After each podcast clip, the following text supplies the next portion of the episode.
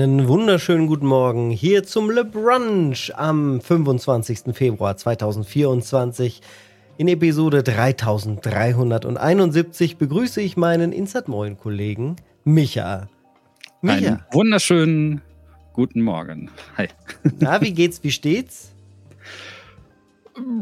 Kaffee wäre mal angesagt nach dem Podcast. Habe ich jetzt gerade leider nicht hier stehen, aber werde ich mir nach dem Podcast oh, machen. Und ich habe auch noch einen, sowas, sowas ja. Fieses. Wir, wir, wir, nehmen das auf ähm, vor einem Seminarwochenende, wo ich äh, das ganze Wochenende unterrichte. Ähm, es ist äh, noch viel zu tun heute, äh, aber dieser Brunch muss ja sein. Also während ihr das hört, habe ich den Unterricht dann wahrscheinlich schon gemacht. Warte mal, wann kommt der? Sonntag, ne? Sonntag? Am Sonntag. Am Sonntag. Sonntagnacht. Um 0 Uhr auf YouTube. Ja, dann habe ich noch. Wahrscheinlich auch ungefähr dann auch, dann ich, auch in den Podcast-Apps. Dann habe ich gerade noch einen Arbeitstag. Also um 9 Uhr morgens fange ich da an.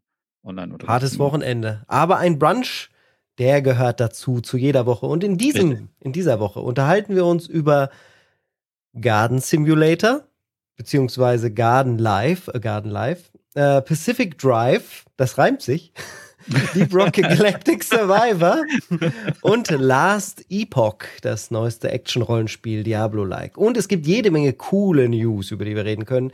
Die Nintendo Direct hat stattgefunden mit den vier Xbox-Spielen auf Abwägen, werden wir uns ebenso befassen. Genauso wie mit dem Elden Ring Add-on und der PSVR-Kompatibilität vielleicht mit dem PC in der Zukunft. Das wäre doch was Schönes, bevor wir alles am Ende abrunden mit dem Mailbag. Meine Katzen kriegen gerade ihre fünf Minuten. Ich flitzen. Deswegen oh. gucke ich immer nach hinten. Ja, ja es, ist, es ist normal. Also immer Katzen, ich, Katzen ja. haben auch mal schöne Minu fünf Minuten. Nee, das die haben immer fünf dazu. Minuten, wenn ich anfange zu podcasten. Die denken dann immer, ich rede mit denen. Aber man, man hört sie ja nicht. Was hast du eigentlich für ein Mikrofon, Micha? Das interessiert mich. Das ist ein ganz grad. simples ähm, von, ich glaube, von Behringer ist das, weil ich gucke mal. Oh, jetzt nicht abschrauben. Oh, oh, Doch, das, oh, oh, das ist eins von steht nicht, ich weiß nicht mal die Bezeichnung, aber ich glaube, es ist ein ganz billiges von Behringer. Okay. Günstiges. Und jetzt klippst es ran und ich, sehr gut, wunderbar. Was wir hören, ist ja immer dein wunderbarer Mikrofonarm, wo, wo du Geld ge äh, gekriegt hast, dass du den benutzt. Pass auf. Einmal kurz, einmal kurz zuhören. Das ist, wenn er seinen Mikrofonarm anfasst. Furchtbar. So klingt der Exclusion Sound in Pacific Drive, ne? Oh, stimmt. Ja, Sound, Sounddesign. Hier, guck. Ja, ist, ist, ist, Open Source, könnt ihr euch rauskopieren und in eure nächste Spieleentwicklung einfach reinmachen. Das war der freie Sound der Woche von Michael Tschertschupan. Achtung. Auch den schenken wir raus. Einmal lang gerattert mit dem Objektivdeckel an der Feder. Aus Metall, aber das werde ich jetzt nicht machen, weil dann, dann kriegt ihr alle Gänsehaut. Das ist. Och, Gänsehaut habe ich eigentlich ja ganz gerne bei Sounddesign 101. Äh, ihr braucht einfach nur Metall und ein Mikrofon. Ähm, aber es ist ganz günstige Ausrüstung. Ich habe gar nicht so ein teures Mikro. Ähm, die, weil ich habe, ich hatte vorher so ein 400 Euro Ding dran und äh, von Sennheiser, glaube ich. Und das hat überhaupt gar keinen Unterschied gemacht. überhaupt nicht. Vor allen Dingen, wenn man diese, wenn man den Ton dann sowieso später kommt. Wenn du ihn noch also, bearbeitest, genau, ja, so eine Soundstage also, hat oder irgendwas. Ja, Voice. also das Sennheiser schließe ich immer an, wenn ich da mal was aufnehmen muss für ein Spiel oder so oder für ein Projekt, aber jetzt nicht zum Podcasten. Also diese wunderschöne Stimme hier, die hört hier alle durch ein. Sehr günstig ist. Ich gucke gerade, ich habe ja so ein DBX Sound, bla bla blub, aber ja, das ist, das hat nur ein Ausdruck. nee, nee, nee, nee, das kostet irgendwie 199, das geht. Ja. Und das Mikrofon ist auch kein teures, ist halt irgend so ein Shotgun-Mikrofon von Rode. Es ist halt auch angeschlossen an einem Preamp, das ist das Geheimnis, ne? Also diese, mhm. das Mikrofon ist einfach ähm, dynamisches und das ist angeschlossen an einem Preamp, das ist auch ein Sennheiser Preamp, das ich irgendwie bei Kleinanzeigen für 50 Euro gekauft habe. Und das ist voll okay dafür. Also und sehr unempfindlich. Und meine Katzen hört man nicht. Wenn ich mich halt hin und her bewege, dann äh, sieht man halt, wie empfindlich das ist. Wenn ich so ganz weit ja. wegschnippe, hört man es. Und das, dafür ist es halt gemacht. Das heißt also, im Hintergrund kann ich die Waschmaschine laufen lassen. Ja, deswegen habe ich auch so ein, so ein Shotgun-Mic. Das hat ja auch so eine genau. sehr gerichtete Charakteristik, wird ja auch an Hollywood-Sets so benutzt und dann von oben meistens drauf gemacht. Genau. Da kann das Leben um dich herum weitergehen, während du einen Podcast machst. Während wir vollkommen äh, uns ja, in eine alternative Realität flüchten. Ja. Wie wir das so oft und gerne machen. Äh, geflüchtet ist auch unser Manu, der ist auf dem Event, deswegen entschuldigt er sich heute. Ja. Äh, und ähm, ja, kommen wir doch mal zu den äh, Premium-Episoden der letzten Woche. Da gab es nämlich eine Le Brett-Episode, wo Surfosaurus Max, Five Towers FTW, also For the Win, E-Mission und Nucleum besprochen wurden. Also sehr, sehr spannende Titel. Zumindest wenn du jetzt nur die Titel hörst, welches findest du, welches würdest du am liebsten direkt mal Probe spielen? Keine Ahnung. Keine Ahnung, kein ah, Surfosaurus Max klingt schon sehr, nee, sehr geil. Also es klingt schon sehr so 90er. Äh ja, wahrscheinlich mag ich es deswegen. kennen, Sie diese, kennen Sie diese alten äh, Spiele, wo man so mit Knete mal was machen muss? Da waren die Spielfiguren aus Knete gemacht und die mhm. wurden dann immer zerstampft oder irgendwie mhm. so, wenn da irgendein Event eingetreten ist. Und daran muss ich jetzt denken, so Surfosaurus Max. Ähm, aber ich, ich, also ich sehe diese Liste und es sagt mir alles nichts. Ich bin aber auch kein Brettspieler, deswegen äh, verzeiht mir, dass ich da nichts zu sagen kann. Du wahrscheinlich, also du aber kennst auch du, wahrscheinlich keins davon. Ich kenne von den genannten keins, werde mir aber den Lebrett-Podcast noch zugute führen. Das, so lerne ich nämlich vieles Neues kennen, genauso wie ich mir deinen Buch-Podcast anhöre, um da dann von From Ants to Zombies mehr zu erfahren. Vielleicht kannst du da einen kleinen Abriss geben.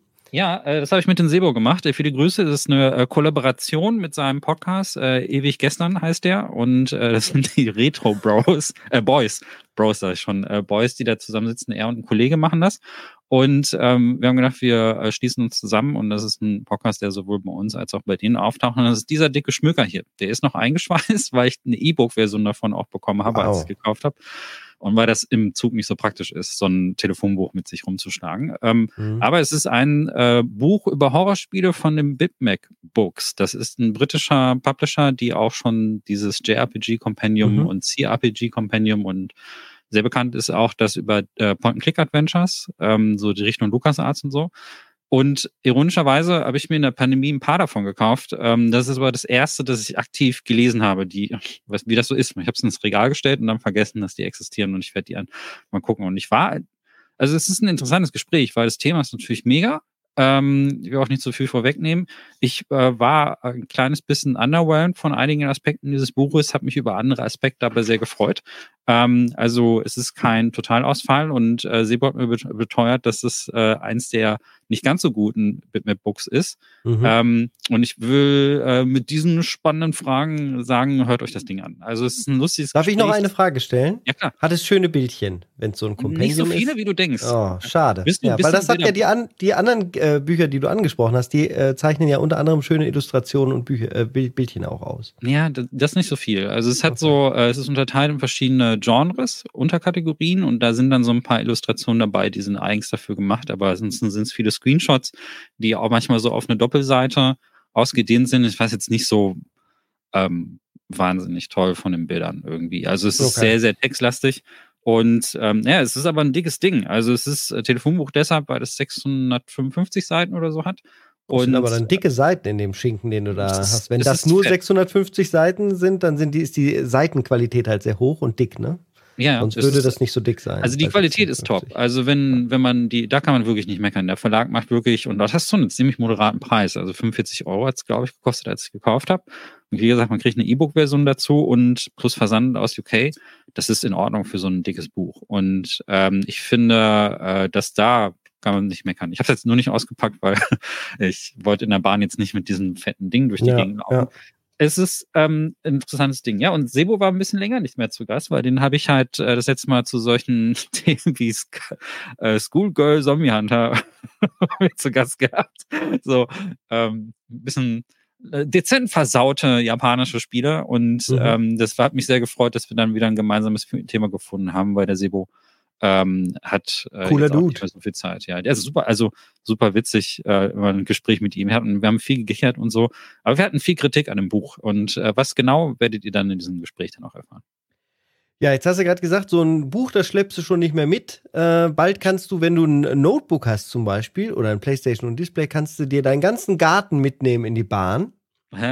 Und im Gartensimulator, äh, im, im Garden Life, A Cozy Life Simulator, so der komplette Titel, das habe ich angespielt, kannst du den kompletten Garten ausschmücken. Wäre das was für dich? So ein Cozy, nee. so ein ganz, nee? Nie Animal nee. Crossing, keine, noch nie so ein Farming-Game gespielt? Nicht eine einzige Pflanze in meinem Haus. Ich habe ich hab so nee, ein paar nee, ich meine jetzt nicht im Real Life, im Spiel meine ich. Ja, auch nicht im Spiel. Nee. Auch nicht im Dann, Spiel. Da erst recht nicht. Nee, ist mir völlig egal. Micha ist also kein Pflanzentyp. Ich, ich fahre da drüber und brenne das weg, aber Oh. leg es nicht an. ich Wow. Keinen drüben, nee, locker keinen grünen Daumen. Also ähm, Vegetation in Spielen, ähm, wenn ich das kaputt machen kann, will man es wahrscheinlich gut anlegen, habe ich überhaupt gar keinen. Gar kein Dann wäre dann wär für dich vielleicht der Spielziel, das Spielziel, so alles verwelken zu lassen. Ja, Äh, dann muss ich ja nur nebenstehen und warten. Also Richtig, ja- aber du siehst dann, wie es alles leise vor sich hin stirbt und, und sich die ganze Ortschaft um dich herum im Story-Mode fragt, was tust du nur mit dem schönen Garten? Es Also in für, Ga mich, für mich hat das so, also es ist Beschäftigungstherapie auf der einen Seite. aber Ja. Ich fand sowas wie in Stardew Valley so ein bisschen mühselig. Also ich äh, finde Spiel super beeindruckend äh, aus einer technischen Sicht und so, und dass es ein Mensch gemacht hat, aber es äh, huckt mich nicht so. Also Mhm. mich huckt dann eher so ähm, das drumherum, äh, dass, dass man die Leute kennenlernt und sowas alles. Und ähm, ich, ich weiß wirklich, ich kann, weiß nicht, was Leute an sowas wie Grass Simulator oder so finden. Grass Äh, Simulator? Ja, das gibt's wirklich, äh, gibt's auf Dem Steam. Gras Ne? zu, okay. Ja, das Kannst du Gras wachsen sehen. Ja, das Mhm. und das ist, das habe ich irgendwann mal im Sale für, äh, weiß nicht, ein paar, ein, zwei Euro oder so mitgenommen, weil ich einfach neugierig war, aber es ist halt ein interaktiver Bildschirmschoner.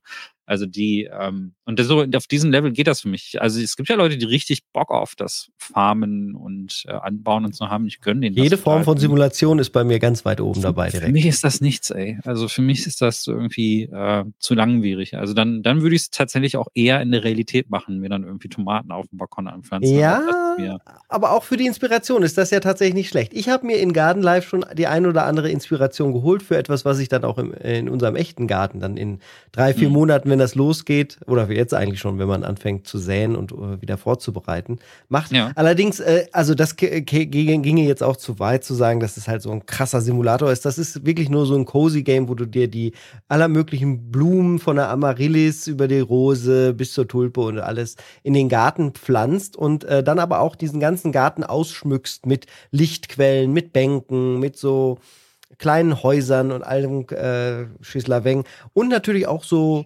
ja, äh, Gnome machen sich ja viele auch gerne in den Garten. Gartenzwerge. So, so Gartenzwerge, genau. Ja. Die, die, sind, die werden da sogar simuliert. Das ist ganz, ganz lustig. Du äh, hast einen Story-Mode und einen Creative-Mode, wie das oft bei so Simulationsspielen ist. Äh, der Creative-Mode, da du halt unendlich viel von allem und kannst dir direkt den schönsten Garten machen, wie du willst. Und der Story-Mode, ähm, ja, der platziert dich in so einer kleinen Vorstadt. Ich, für mich hat das Ganze so ein bisschen britische UK-Vibes. Die Gärten sind auch so ein bisschen, ein bisschen wild und die Rosen direkt äh, sehr ausufernd. Und ähm, ja, dann fährst du mit dem Fahrrad in die Stadt, äh, klickst an, kommst in so einem Shop an und kannst dir dann die ersten Samen abholen. Und da ist dann so eine weise Dame, die dich ganz, ganz entspannt darauf hinweist, was vielleicht deine ersten Aufgaben in deinem Garten sein könnten. Und so lernst du dann immer mehr auch die Ortschaft kennen. Also da sind durchaus Charaktere, die so ein bisschen JRPG-mäßig, ähm, äh, um dich jetzt mal da so mit reinzuholen, sich, sich quasi vorstellen. Äh, ich fand das eben so witzig, dass du gesagt hast, nee, das, das wäre mir zu langatmig, sagt der Mensch, der 100 Stunden in, in den JRPGs gerne versenkt. Ähm, na, auf jeden Fall, diese Charaktere stellen sich da vor und da ist dann irgendwie der Marcus, der hat dann die geilsten Kürbisse und äh, ist da auch ganz stolz drauf und du kannst einen Wettbewerb, wenn du willst, mit ihm machen, verlierst aber dann äh, in der Regel am Anfang die ganze Zeit.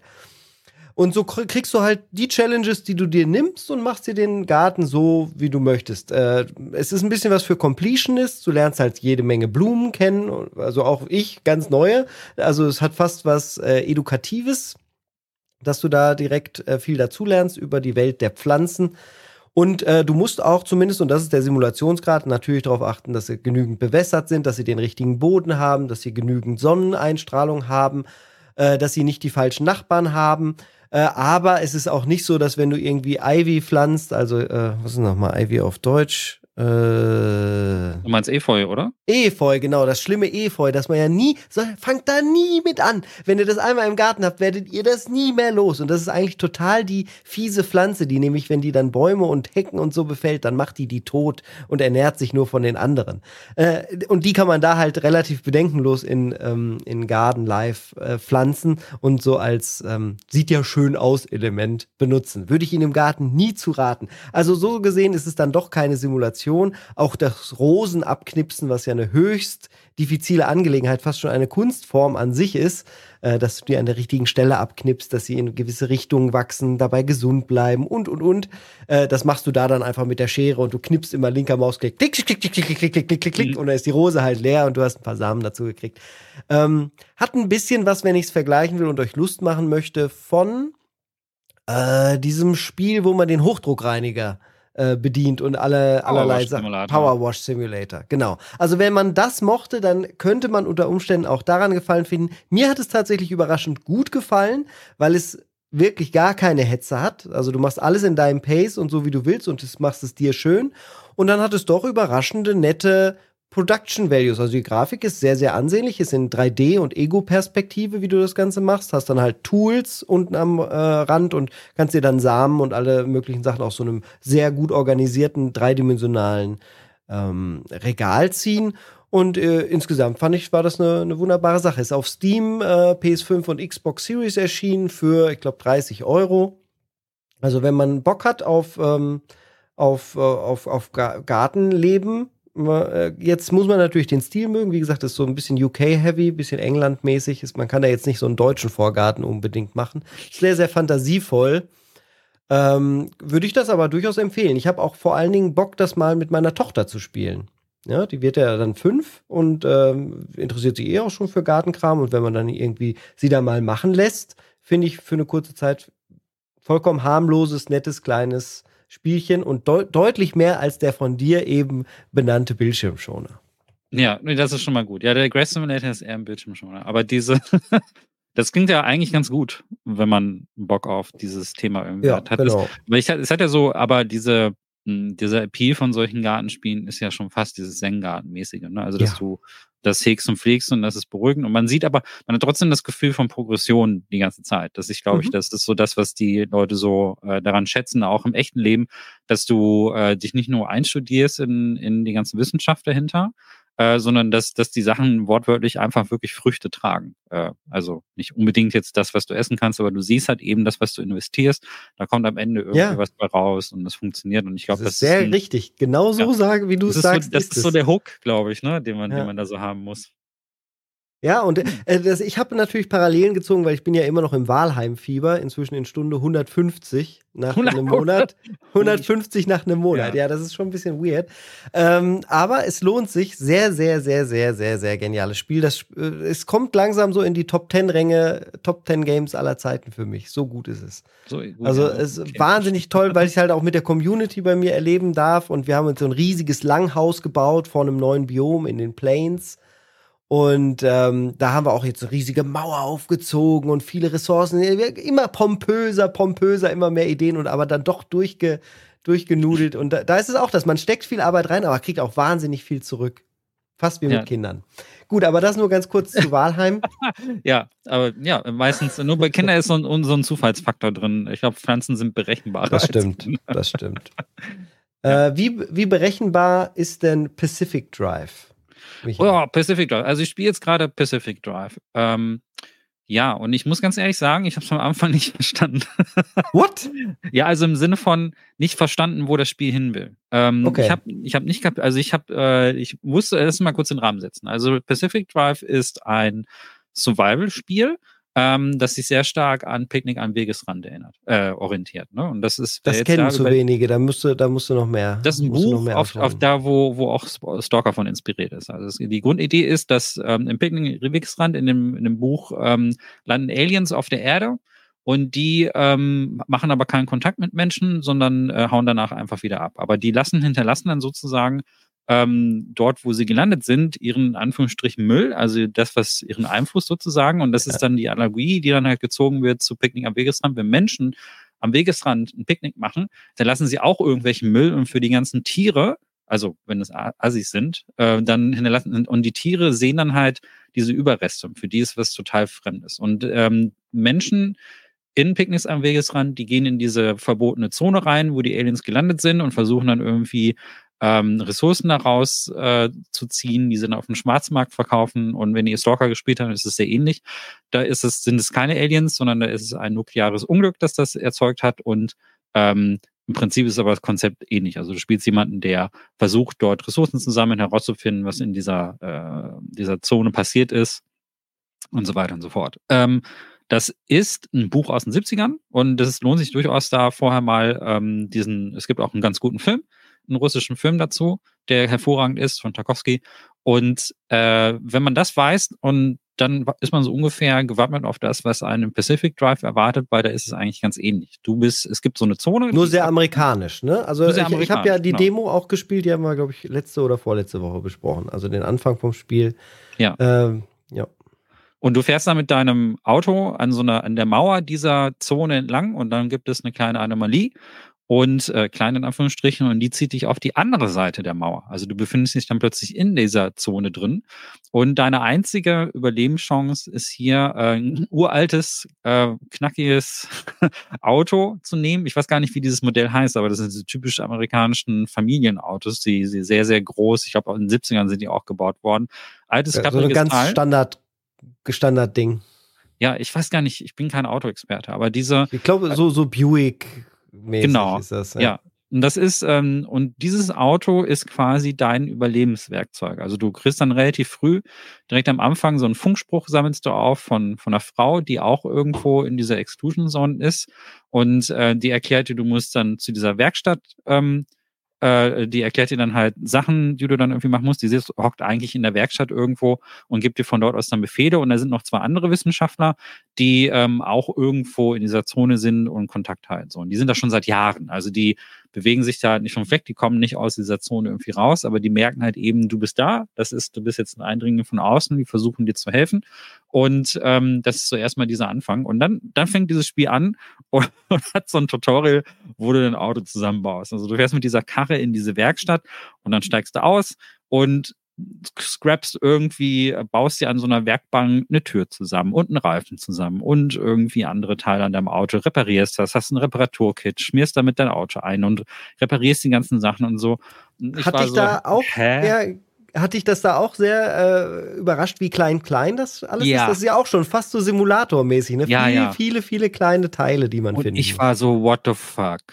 Was ist für eine Art von Spiel? Das, da habe ich null Bock drauf gehabt in dem Moment. Also ja, das Spiel ja. fängt nämlich hammergeil an, dass du wirklich in einem Wagen sitzt und also in deinem alten Auto, äh, womit du überhaupt der erste angekommen bist und fährst diese Straße runter und du hörst Radio und äh, dann fängt dieses Radio an so zu flackern und du siehst immer mehr Anomalien am Rand und es wird immer creepiger und so.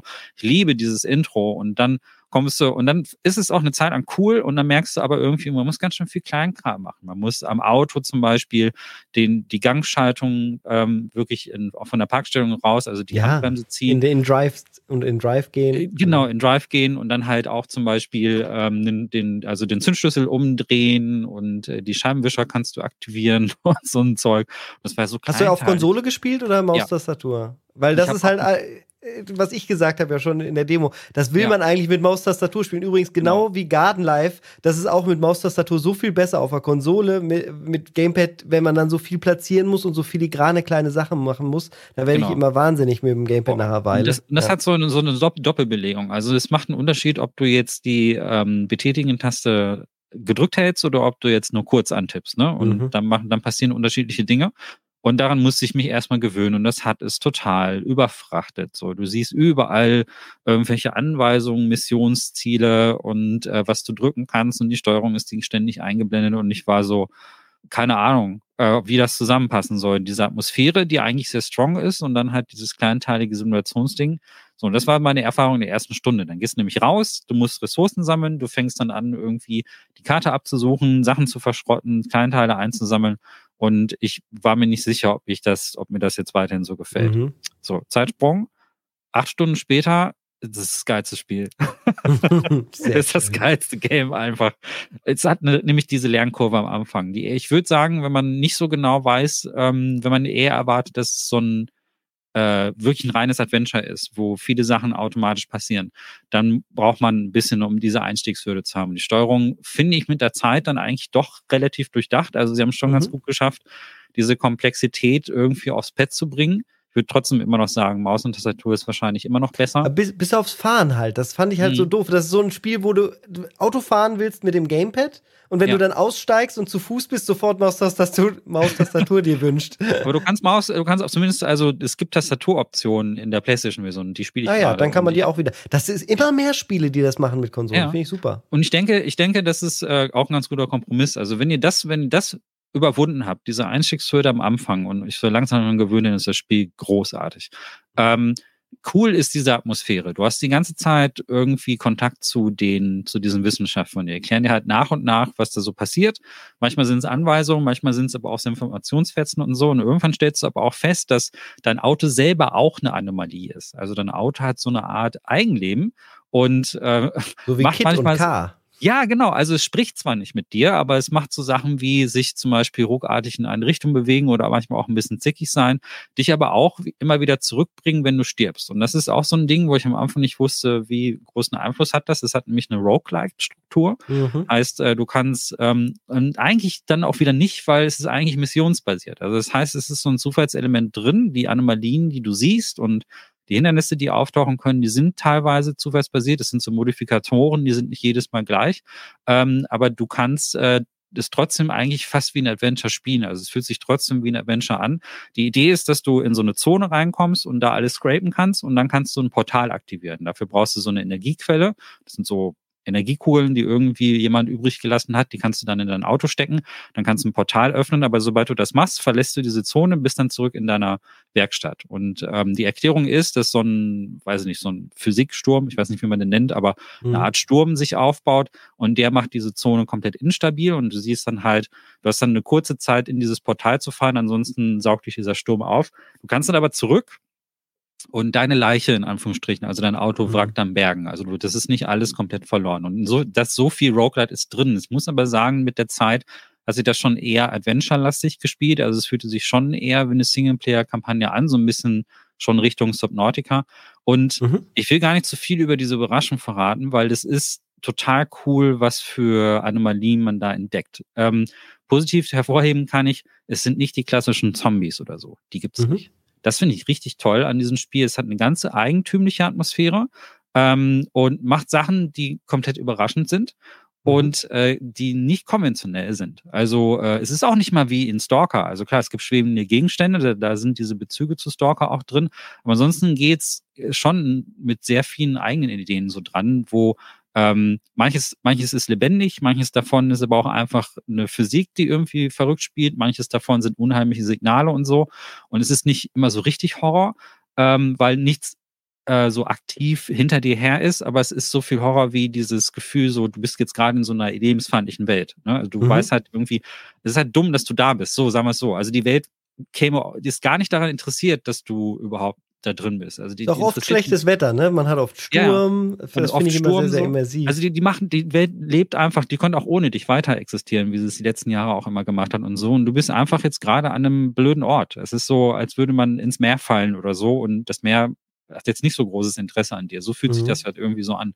Großartig. Also, und es hat so viele, äh, das will ich noch sagen, die Atmosphäre, ich habe bemerkt, das hat, Spiel hat mich gepackt, als ich dann irgendwie ähm, äh, im Auto saß, mir Musik angemacht habe oh ja. und dann habe ich dann, oh ja. dann habe ich mir einen Fluchtweg gesucht. Das ist geil. Also weil du weißt halt irgendwie, wenn sobald du diesen dieses Portal öffnest, dann musst du dir einen Weg suchen und das muss man machen, weil es gibt keinen Marker, der dir da jetzt die Richtung anzeigt, wie man es bei Ubisoft und so kennt mit einem Pfeil und so. Und du kannst die Straße einfach lang fahren, sondern du musst dir schon genau überlegen, wo fahre ich jetzt lang wo wird sich jetzt wahrscheinlich das Portal irgendwie aufmachen.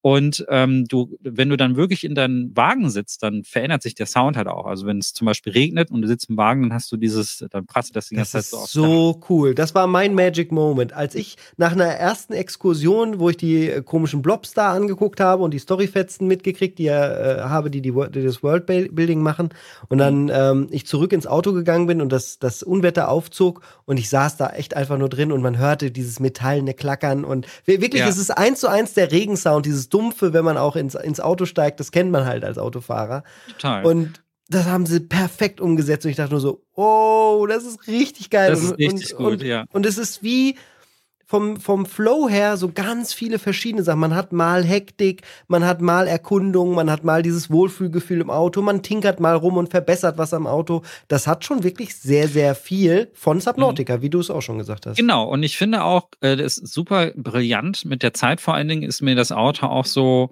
also nicht nur, es ist nicht nur eine wichtige Spielmechanik, weil es halt quasi dann ein mobiles Zuhause ist. Du hast da wirklich auch eine Lagerkiste zum Beispiel drin. So, also wenn dein Rucksack voll ist, dann kannst du den ganzen Scheiß da reinschmeißen und so. Und hinten im Kofferraum kann das dann so ja. äh, wie auch äh, physikalisch korrekt rumdüdeln. Ne? Wenn du es nicht richtig wegpackst, dann kannst du ja auch hinten rausfallen. Das fand ich so Genau, geil. und auch so Sachen, da ist eine kleine Werkbank hinten drin. Also das ist auch wichtig und ähm, das wird halt wirklich auch dein zentrales Objekt so. Also es ist wirklich, und so fühlt sich das ja bei Nachtfahrten dann manchmal so an. Also mhm. wenn du, wenn du nachts über eine, also im echten Leben jetzt, wenn du jetzt irgendwie über eine Landstraße fährst oder irgendwo an einen Ort, den du nicht kennst, fühlst du dich halt im Auto sicher. Und das ist auch etwas, was ganz viele Horrorfilme zum Beispiel machen, dass, dass Menschen sich sicher fühlen vor, mhm. weiß nicht, mit einem Angreifer von außen, wenn sie im Auto sind dann wird ja oft diese Erwartung so ein bisschen ähm, halt untergraben, indem dann halt irgendwie dies, die Gefahr von außen irgendwie ins Auto irgendwie eindringt, so durch den Lüftungsschacht oder sowas. Und ähm, das, dieses Gefühl macht, das macht Pacific Drive wirklich richtig gut. Und äh, das muss am Ende wirklich sagen, extrem begeistert jetzt mittlerweile. Ähm, es braucht ein bisschen, bis es bei mir gezündet hat. Ähm, mittlerweile muss ich aber sagen, äh, ist total einzigartiges Erlebnis, das ich total empfehlen kann. Also ähm, selbst wenn man gar nicht, ich bin gar nicht so der Crafting-Mensch. Also Subnautica mhm. aber, braucht auch bei mir ein bisschen. Okay, aber hast du, hast du auch dann geliebt, als du fertig ja. warst? Ja. ja, geliebt. Ich, also es könnte mir ein bisschen weniger kleinteilig sein, aber okay. what, what gives? Also das nimmt man dann so mit. Ich bin Survival Games langweilen mich eigentlich sehr schnell. Also ich habe auch so mhm. Spiele wie Green Hell zum Beispiel auch ähm, probiert oder äh, The Forest oder so.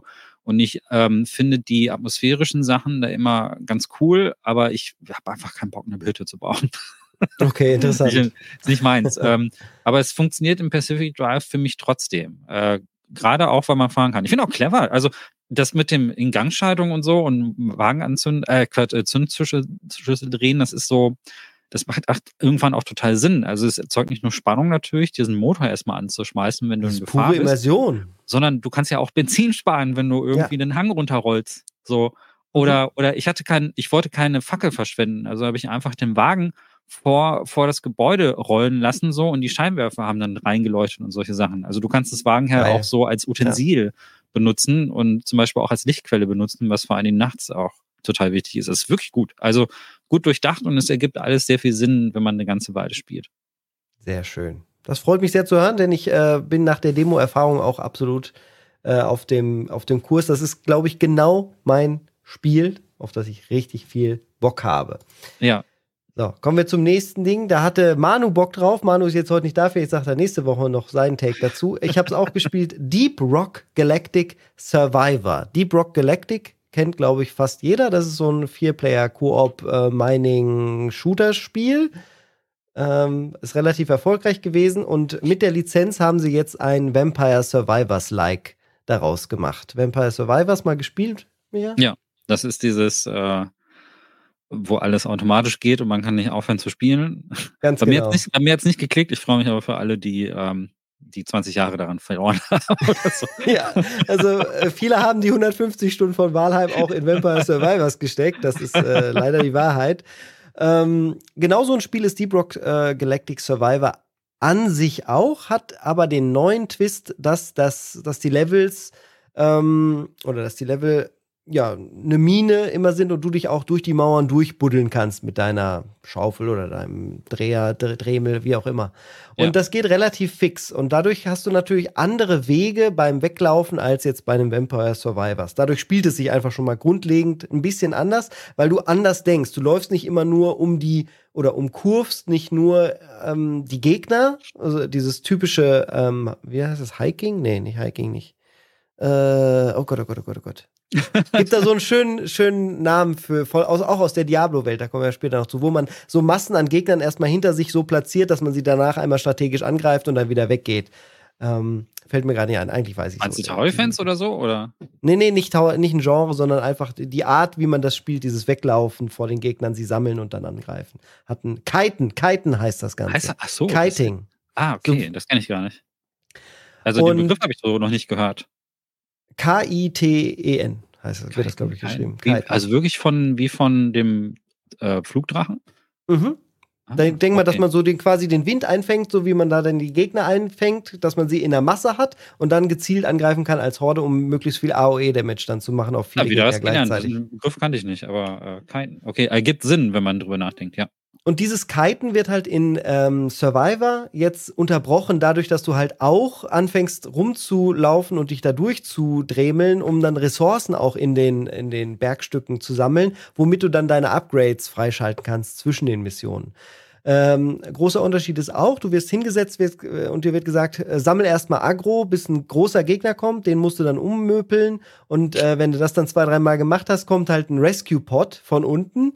Äh, das äh, kommt dann auch so hoch, so ein bisschen ähm, wie, ja, auch so wie so eine riesige Schraube, die sich durchs Erdreich buddelt. Mhm. Und ähm, da musst du dann halt rein und wirst quasi rausgeholt aus der Map. Äh, und so eine Map geht dann meist so 15, maximal 15 Minuten äh, finde ich eigentlich auch äh, ein ganz gutes Zeitfenster. Haben sie sich also ganz gelungen abgeschaut und ihren eigenen Twist gefunden. Und es ist durch und durch halt clever gemacht. Es ist aber an sich natürlich schon, äh, wenn man jetzt gerade ganz viel Vampire Survivors gespielt hat, ich weiß halt nicht, wie man sein Leben nur noch mit diesem Genre verbringen wollen würde. ähm, aber ja, also ich werde da, denke ich, schon so meine 10, 20 Stunden über die Zeit verteilt reinmachen. Steuert sich sehr gut, ist ein sauberes Ding. Ist, dabei ist es noch im Early Access. Das, äh, bin schon ähm, gespannt, wie sie das weiterentwickeln wollen. Es gibt Klassen, genauso wie bei Vampire Survivors es nachträglich auch andere Charaktere gab. Gibt es dann hier die, äh, die Klassen halt auch aus dem Deep Rock Galactic äh, Universum, dass du dann so einen Explorer hast oder so einen Tinkerer, der dann halt viel noch mit dem Roboter, der um einen rumschwebt, äh, machen kann. Und den wollen sie demnächst auch ausbauen, dass der, man quasi so passiv spielen kann. Mhm. Äh, und äh, ja, das ist ähm, ein süßes, kleines Spiel, kostet 10 Euro auf Steam derzeit. Und äh, wenn man halt Bock auf das Genre gerade hat, kriegt man da, glaube ich, einen sehr, sehr vielversprechenden Genrevertreter äh, der dem Ganzen, wie gesagt, so einen eigenen Twist gibt durch das, durch das Buddeln zwischendurch, was das Weglaufen und Kiten äh, anders gestaltet. Ja, weil das ja, Vampire. du erzeugst ja damit ja auch diese Hindernisse. Ne? Es ist ja bei, mhm. soweit ich weiß, bei Vampire Survivor, also ich bin. Da kannst du nichts machen. Da kann man nichts machen. Also da kann ja. man wirklich nur den Weg suchen und ähm, das ist ja quasi Laufen und äh, sehr, sehr passives Erlebnis. Und ich finde ich finde diesen Twist eigentlich ganz gut. Also ich interessiere mich für dieses Genre wirklich überhaupt nicht, aber diese, der Twist ist gut mit dem, mit dem Minen. Also du bist, du bist der Zwerg in dieser Mine unterwegs genau. und versuchst dann, versuchst dann, kannst dann halt auch einfach Tunnel graben, strategisch klug. Und das macht irgendwie dann schon ein bisschen mehr Sinn. Also dann kriegt das Ganze auch so eine taktische Komponente, die, ähm, die vielleicht bei anderen ähnlichen Spielen fehlt. Und ich muss auch sagen, von allen Spielen dieser Art, dieser Survivor-Spiele, sieht das auch am hochwertigsten aus bisher. So, ähm, das hat also, eine gute 3D-Engine, die das Ganze benutzt. Äh, allgemein Deep Rock Galactic auch ein sehr, sehr schönes Spiel. Äh, wenn du dir mhm. das mal angucken willst, ähm, das, sieht, das sieht auch super aus. Äh, und ist halt am besten allerdings zu viert. Ich habe das alleine angefangen und da habe ich dann zu dem Zeitpunkt keine Mitspieler gefunden. Ja. Äh, und alleine hatte ich so null Bock auf Mining. ich glaube, nach meinen 1000 Stunden Minecraft ist so alleine in der Mine stehen für mich erstmal tabu für die nächsten zehn Jahre. Keine ja, Ahnung. ja, ich, mir fehlt so ein bisschen, mir fehlt da, es ist einfach nicht mal ein Genre so. Also ich finde auch schon, du hast ja vorhin gesagt, äh, JRPGs und Grinden, das mag ich an JRPGs überhaupt, auch überhaupt nicht. Also mhm. ich finde äh, Spiele, die Jetzt sowas wie im Final Fantasy oder so, wo das ziemlich reduziert wird, wo es eigentlich eher um diesen Action-Adventure-Aspekt geht. Du läufst wirklich missionsbasiert irgendwo rein, musst ein Lager, weiß nicht, auseinandernehmen oder so. Und das hat wenig mit Grinden zu tun, finde ich gut. Immer wenn ich in so solchen Spielen dann in Dungeon reinkomme und dann so, ja, wir müssen jetzt in diesen Dungeon und weiß ich nicht, diese Ressourcen haben, dann rolle ich immer mit den Augen und denke mir, Alter, null Bock, nein, ja. null Bock. Also es gibt echt wenige Dungeon-Spiele, die mir gefallen. Also was, was noch ganz geht, sind so diese From-Software-artigen, sehr langsamen, die schon eigentlich so viel Atmosphäre haben, dass sie eher so Richtung Horror-Games durchgehen. Vor allen Dingen also, Echtzeitkämpfe, ne? Das ja. ist ja dann etwas, was dir dann wahrscheinlich auch zugute Total, kommt, die ja. Entwicklung in den letzten Jahren, dass die JRPGs umgeschwenkt sind auf Echtzeitkämpfe. Total. Und äh, da vielleicht noch ein kleines Update. Ich habe ja letzte Woche doch ein bisschen rumgemeckert an Final Fantasy VII Rebirth und dem Kampfsystem von Remake und alles, was ja auch Echtzeit ist. Und ähm, habe dann ja auch angekündigt, ich werde nochmal umstellen wieder auf Echtzeit. Und seitdem ich das gemacht habe, komme ich jetzt doch deutlich besser wieder äh, zurecht und äh, würde fast ein paar der Kritikpunkte meiner harschen Worte gerne zurücknehmen, weil äh, weil äh, in Rebirth gibt es jetzt diesen einen Twist, dass man einen Perfect Block machen kann. Und allein oh, dieses kleine ja. Ding äh, macht bei mir dann schon wieder so, dass ich denke, okay, dann ist es halt, dann ist es super skillbasiert für mich und ich suche mir halt den einen Charakter auf und fokussiere mich halt auch komplett auf den. So wie es ja FF16 eigentlich auch macht und ähm, versuche ja. jetzt immer diesen Perfect Block einfach zu finden. Das ist genau das, was auch Mario RPG und Paper Mario Spiele so gut macht, weil man da ständig diese Timing-Dinger hat, dass man, wenn man irgendwie mit Mario springt, noch dreimal im richtigen Rhythmus draufdrücken muss, um besonders viel Schaden zu machen. Sobald so eine Komponente drin ist, bin ich dann doch wieder hooked. Was ich gar nicht mag, sind diese ganz, oder was heißt, was ich gar nicht mag. Da kommt es dann halt auf den Pace an. Da gab es auch gute, gute rundenbasierte Spiele in der Vergangenheit. Zum Beispiel ähm, Golden Sun, finde ich, hat sehr, sehr geile geile, dynamische, rundenbasierte JRPG-Zufallskämpfe, die, mhm. denen ich nicht überdrüssig wurde, weil die immer wieder so geil waren. Ja, nee, ist schwierig. Also ich finde ähm, bei mir auch ganz geringe Auswahl. Ich fand äh, Resonance of Fate zum Beispiel liebe ich total. Mm, äh, das, das, das ist eins meiner Lieblings-JRPGs. Also nicht nur wegen dem Style, sondern weil die auch mit dem Kampfsystem, das ist halt rundenbasiert, aber es macht ein paar Dinge ein bisschen anders und war auch sehr, sehr auf Fairkampf gesetzt und so. Und das war, fand ich cool. Es gibt da Ausnahmen. Also ich finde, viele Sachen finde ich auch langweilig. Also ähm, zum, ist, ich mag diese Entwicklung Richtung Echtzeit auch lieber, weil ich auch aus der Sparte von Action-Spielen tatsächlich komme. Mhm. Und die, die älteren Final Fantasies, äh, die noch sehr stark dieses ähm, Random Encounters-Prinzip haben und sehr, sehr stark auf Rundenbasiert gehen, ich weiß nicht. Also für mich war Final Fantasy 12 schon ein Riesenschritt in die richtige Richtung äh, wo man Gegner auf der Karte dann auch sehen kann. Und das war dann so semi-Echtzeit, aber es war schon viel besser als das davor, weil das hat mir noch nie so gut gefallen. Es ist mir echt schwer gefallen, bei so Sachen wie Dragon Quest dann zurückzukommen. Dragon Quest 10 hatte ich dann gespielt. Ähm, das ist, glaube ich, das, ist 10 das aktuellste oder 11? Das 11. Ich glaube, es ist elf, ne? Egal. Mhm. Und es sieht witzig aus und so, aber ey, dieses Kampfsystem, weiß ich nicht. Also ich will, am liebsten will ich eigentlich. Wobei ähm, sie das auch geändert haben. Also wenn man das vergleicht, Dragon Quest 11 Kämpfe kämp spielen sich viel flotter als Dragon Quest 5 Kämpfe zum Beispiel. Also das ja. sieht zwar genau gleich aus, hat die gleiche Mechanik, du musst jetzt aber nicht mehr so oft angreifen wie in den alten Teilen, um zum Ziel zu kommen. Und genau. da ist es halt echt, dass die haben schon gelernt, dass die, die Zeit der Spielenden ein bisschen besser zu respektieren. Wenn man auch mal überlegt, was jetzt in den den FF7, 8 und 9 Remakes dazugekommen ist, dass du halt mal eben die Geschwindigkeit auf doppelt oder dreifach oder so setzen kannst. Mache ich tatsächlich auch. Äh, und ja, ist, ich ja. empfinde es als besser, einfach dann halt mit Turbokämpfen da durchzugehen und dann ist es wieder in Ordnung vom Flow. Das find, war einfach ein bisschen zu zäh damals oder man hat es noch mehr genossen, weil man sich an diesen wahnsinnigen Polygonen in 3D-Optik damals ja, einfach nicht, nicht Oder weil konnte. wir auch einfach sehr viel mehr Zeit hatten in dem, in dem Alter vielleicht möglich, oder so. Das ist auch gut möglich, keine Ahnung. Oder wir wussten es einfach nicht besser. Ich finde so, ähm, Minimum für Geschwindigkeit muss bei mir sowas wie Persona sein. Persona 3 war jetzt ein gutes Ding, so ist ja auch rundenbasiert, aber das ist halt irgendwie schnell genug, dass ich sage, okay, das okay. geht. Das ist in Ordnung akzeptiere ich. Und oh, ähm, aber, aber zurückzuspringen, zurückzuspringen zu ein, also zu den alten Final Fantasies fällt mir unglaublich schwer. Da sind ja auch selbst in den neuen Versionen teilweise so, ähm, so Quality of Life Optionen dazugekommen, genau. dass man das verschnellern kann und sowas, ne? Das, was du ja. meinst. Und diese, diese Sachen, die brauche ich auch, weil äh, und vor allem, hast du mal versucht, so ein älteres Final Fantasy auf Original-Hardware zu spielen? Also jetzt nicht emuliert und auch nicht Mister, Hab sondern wirklich PlayStation 1 so. Ey. Ja, FF7 hat halt krasse Ladezeiten. Wenn du speichern willst, sitzt du da eine Minute für den Speicherplatz, bis deine Memory Card geladen ist. Das ist schon absolut irre. Aber lass uns damit nicht anfangen, dann gehen wir nämlich noch weiter zurück. und dann bist du irgendwie bei Personal-Computern, wo du dann irgendwie für einen Speicher, äh, wenn du speichern wolltest, noch eine Diskette tauschen musstest, die eingelesen werden musste ja, und alles.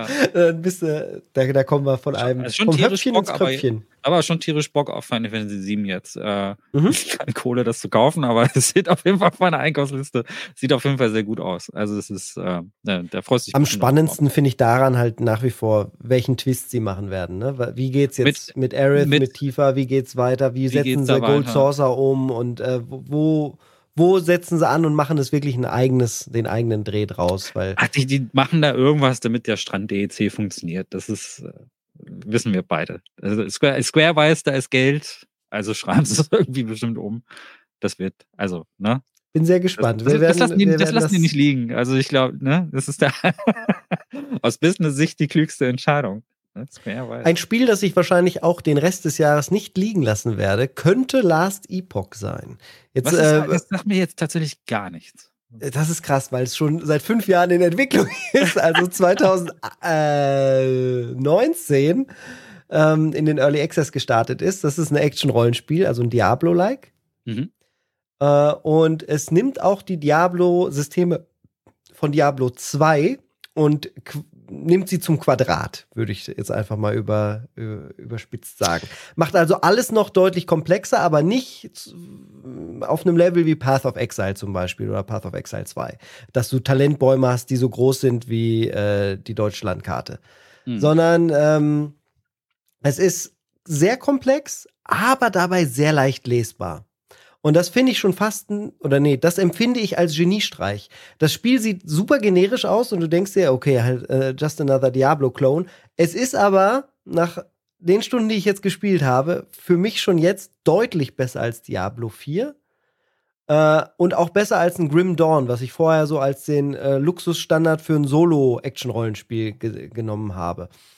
Ähm, das hier nimmt er nämlich wirklich auch die so fünf Klassen, die man halt kennt. Wie heißen sie? Ich habe sie hier aufgeschrieben. Äh, Sentinel, Acolyte, Mage, ich habe so viel geschrieben. Rogue, Primalist. Das sind also fünf und die ja. kannst du auch nicht im Geschlecht oder so variieren. Die sehen halt am Anfang erstmal alle gleich aus, werden dann natürlich dein Equip und so alles äh, später individualisiert. Und jede dieser fünf Klassen hat nochmal drei Spezialisierungen, die sich auch nochmal vollkommen unterschiedlich spielen. Und in diesen drei Spezialisierungen kannst du auch nochmal so zwischen drei, vier Spielstilen äh, wechseln. Denn du kannst dir deine Lieblingsfähigkeiten, deine Lieblingsattacken sozusagen raussuchen. Sei es jetzt der typische Barbaren, wer hier, der ist hier so ein Druide, Primalist, Typ, der kann so eine Sprungattacke machen. Wenn du das halt besonders gerne machst, kannst du die ausbauen, bis die wahnsinnig effektiv ist. Und das wird visuell begleitet. Du kannst das Elementschaden dann zum Beispiel aussuchen dabei und dann, noch äh, dir dir Buffs und so dazu holen oder auch ganz mächtige Debuffs vor allen Dingen, dass du, ähm, ich habe jetzt gespielt mit äh, mit dieser Totenbeschwörerin. Und ähm, da habe ich so einen Bloodloss-Debuff erstmal gemacht, damit die anfällig werden für meine äh, Attacken. Und auf dem Rechtsklick habe ich dann aber so eine Fernkampfattacke, während meine Ske Skelette vorne stehen und alles niederwömpeln. Und du kannst halt deinen Spielstil so wahnsinnig individuell anpassen. Das finde ich irre. Wenn man vorher Diablo 4 gespielt hat, denkt man, was ist das eigentlich für ein Kinderspiel? Das hat mich überhaupt nicht als Spielenden ernst genommen. Und hier kriegst du einfach das komplette Sortiment und denkst auch noch die ganze Zeit dabei, und das erklärt sich eigentlich sogar viel besser als Diablo. Weil bei Diablo 4 mhm. dachte ich so, was, was ist jetzt, ich muss alles meine Materialien in irgendwelche komischen Reagenzien umwandeln, um dann später noch mal was machen zu können. Das gibt es hier alles auch, ist aber viel, viel einfacher, weil du halt äh, die, die, die Buffs, um dann später im Crafting-System äh, deine eigenen Waffen sozusagen zu basteln, äh, die sammelst du halt einfach auf und sammelst du dann in einem viel riesigeren Inventar, da, wo du auch Platz hast, äh, vernünftig was zu machen. Ist also auch nicht so, dass du denkst die ganze Zeit, oh, was nehme ich mit, was nehme ich mit? Du guckst es dir an, ist es sinnvoll, ist es nicht sinnvoll, lässt es liegen und das, was du mitnehmen willst, hast du auch meistens genügend Platz für. Ähm, Storymäßig zieht das äh, Ganze einen nicht so richtig in den Bann. Äh, es geht darum, den Kurs der Zeit über die verschiedenen Epochen dieser Spielwelt ähm, zu beeinflussen, um äh, das große Ende der Welt zu, ähm, zu verhindern. Äh, hat jede Menge Chrono-Trigger-Referenzen, was ich witzig fand. Äh, das fand ich, also die Spielwelt an sich finde ich gut designt. Ähm, und auch spannend ist es nur die, wie sie erzählt wird und es gibt auch bis jetzt halt keinerlei Story-Twist oder so, das ist alles super linear. Äh, und ja, aber dafür spielt man es auch nicht. Es ist wirklich so eine, eine Machtfantasie, die man einfach ausübt, wo man sagt, okay, wie will ich spielen, mit welchen Effekten äh, also für mich hat es mehr was von einem Bildschirmschoner tatsächlich als das Garden Live, weil ähm, äh, im Endeffekt ist es ja nur die Frage, wie willst du dich, deine Mörderfantasie quasi visuell umsetzen? Das ist äh, so, ich habe ein bisschen Schwierigkeiten, dieses ähm, Genre dieser Diablo, wie heißt das? Mhm. Action-RPG Diablo, ja. Action-Rollenspiel, das so richtig zu greifen. Ähm, also, weil mir, also ich spiele sowas und ich langweile mich total schnell. Ähm, mhm. Also, und äh, was, was bei mir aber dann trotzdem funktioniert, ist dann, wenn man, wenn man die Action-Schiene richtig ausgeht und dann so, weiß nicht, Action, sowas Arcade-mäßiges draus macht. Dann mhm. schon, dann verstehe ich den Appeal, dann spiele ich aber auch nur 30 Minuten. Also, mhm. als die Leute alle geschimpft haben damals, als Sacred 3 rauskam, mhm. ähm, und das hat ja diesen Shift Richtung Arcade-Action gemacht, Weil ich so, das ist doch geil. Also das ist genau das, was ich, genau das, das, ich fand, das war für mich, das, das hat mir besser gefallen, auch wenn ich verstehe, warum die Fanbase da empört war. Also das nicht falsch verstehen. Also ich sehe, dass es, dass es durchaus, dass der Shift nicht der richtige war für, für die, also hätten die irgendwie anders nennen müssen. Aber die, ähm, so also grundsätzlich ist es bei so etwas immer, dass ich, äh, gerade bei Diablo klickst du Sachen an und äh, dann passieren Dinge und mhm. dann klickst du das nächste an, klickst das nächste an und dann passiert das Gleiche und dann machst du es ein paar Mal, dann irgendwelche Zaubersprüche fliegen runter und die sehen alle visuell total cool aus und ähm, dann ist alles weggefegt, dann sind die ganzen Gegner weg, dann lootest du ja. den Shit und dann gehst du in den nächsten Raum und dann geht das Ganze nochmal von vorne los. Genau und, das ist dieses Spiel auch, ja. Und als Diablo 2 damals rauskam, ähm, das war nämlich so, dass ich da regelmäßig auf Netzwerkpartys war und wir haben mhm. immer so Sachen wie Unreal Tournament oder so gespielt. Ne? Das waren fantastische Gameplay-Sessions, die werde ich auch so schnell nicht vergessen. Capture the Flag, großartig. Aber als Diablo 2 rauskam, haben alle nur Diablo gespielt. Und ich habe das, ich habe das installiert, ähm, mir äh, und nach zwei Stunden keine Lust mehr gehabt, weil das irgendwie überhaupt nicht bei mir klickt. Und würdest du sagen, man muss anfällig für diese Loot Mechanik irgendwie auch sein? Also, was passiert da psychologisch? Schwierig. Also ja, das ist ja der Dopaminkick, dass du halt immer mächtiger wirst, dass du halt mhm. schon das Gefühl hast, okay, jetzt sind da ein bisschen stärkere Gegner, dann machst du ein bisschen was, äh, tweakst quasi deinen Charakter und auf einmal bist du wieder der dominante Ultrafeger, über, überlegende Feger da. Ja. Und ähm, das zusammen mit der Komplexität, die ja dazu kommt, wenn du das im kooperativen Modus zu viert spielst, dann ist es nämlich so, dass die Klassen sich natürlich gegenseitig untereinander durchaus helfen. Dann macht zum Beispiel der Magier, bereitet dann alle vor und macht sie äh, quasi auch durch einen Debuff, allein durch den Schaden, den er macht, anfällig zum Beispiel für deine Art von Schaden. Dann mhm. bröselt er sie erst auf, dann sind die heiß, das wird da dann auch zum Beispiel mitgemacht, die haben dann so Eigenschaften, dann sind die Gegner hot und wenn du dann natürlich eine Stampfattacke machst, dann zerbröseln sie schneller. So nach dem Motto. Und ähm, diese komplexen Systeme ineinandergreifend halt immer auszuprobieren, ist halt ein riesiger kleiner Bastelwerkzeugkasten, den es Spaß macht, auszuprobieren. Mhm. Ähm, und Loot, das ist halt immer diese Frage, das ist das Zufallsprinzip. Das ist ja immer eine kleine Lotterie. Es ist schon geil, wenn halt so dieses mega Epic-Ding runterfällt, was dich mal eben äh, quasi fünf Level auf einmal stärker macht und dann fegst du halt noch schneller durch. Verstehe ähm, ja vielleicht. Also, ja, also ich glaube, du hm. hast das auf jeden Fall schon mal in einem anderen Spiel genauso erlebt, was daran geil ist. Also Aber vielleicht diese, magst du dieses, äh, die indirekte Steuerung mit Maus vielleicht nicht? Das, das ist es auf jeden sein. Fall. Also wir hatten ja jetzt über Grand Fantasy vor äh, einer Woche gesprochen und das hat auf jeden Fall diese, ähm, diese Machtfantasie, wie man so, wie, wie man das jetzt sagen würde, dass du immer stärker wirst und dass deine mhm. Fähigkeiten immer stärker werden. Also das kann ich schon nachvollziehen. Und ähm, es gibt ja auch gerade bei Character-Action-Spielen hast du dir diesen Aspekt ja auch stark, dass du stärker wirst. Ich, ich, aber es kann sein, dass es sehr viel mit der Steuerung auch tatsächlich zu tun hat, weil ich bei solchen Spielen Character-Action ja auch deshalb äh, das Gefühl habe, selbst diese Aktionen durchzuführen, mhm. auch wenn es natürlich auch eine Hast Zeit du mal eins wird. davon mit Gamepad gespielt? Weil das ist ja tatsächlich die Revolution für das Genre in den letzten zehn Jahren gewesen.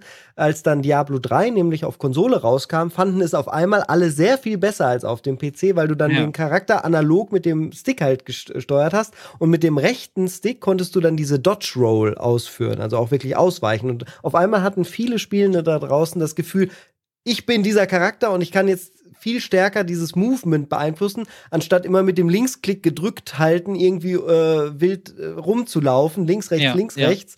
Ähm, weswegen übrigens Last Epoch das auch so macht, dass du mit, nur mit Linksklick laufen kannst, aber mit Rechtsklick Attacke machst. Während Diablo das ja umdreht, du machst mit Linksklick auf die Gegner auch direkt die Attacke, was auch verwirrend ist an sich. Und äh, viele haben das halt gerne getrennt. Äh, da ist es dann auf der Konsole ja auch so, dass du dann für die normale Attacke auch noch angreifen äh, drücken ja. musst und halt unabhängig läufst. Diablo 3 habe ich auf der Switch gespielt und ich fand es nicht kacke. Mhm. Okay. Ja, ich, also irgendwann ist es, ich habe es nicht durchgespielt. Also irgendwann wurde es mir langweilig, als ich den 100. Dungeon gesehen habe.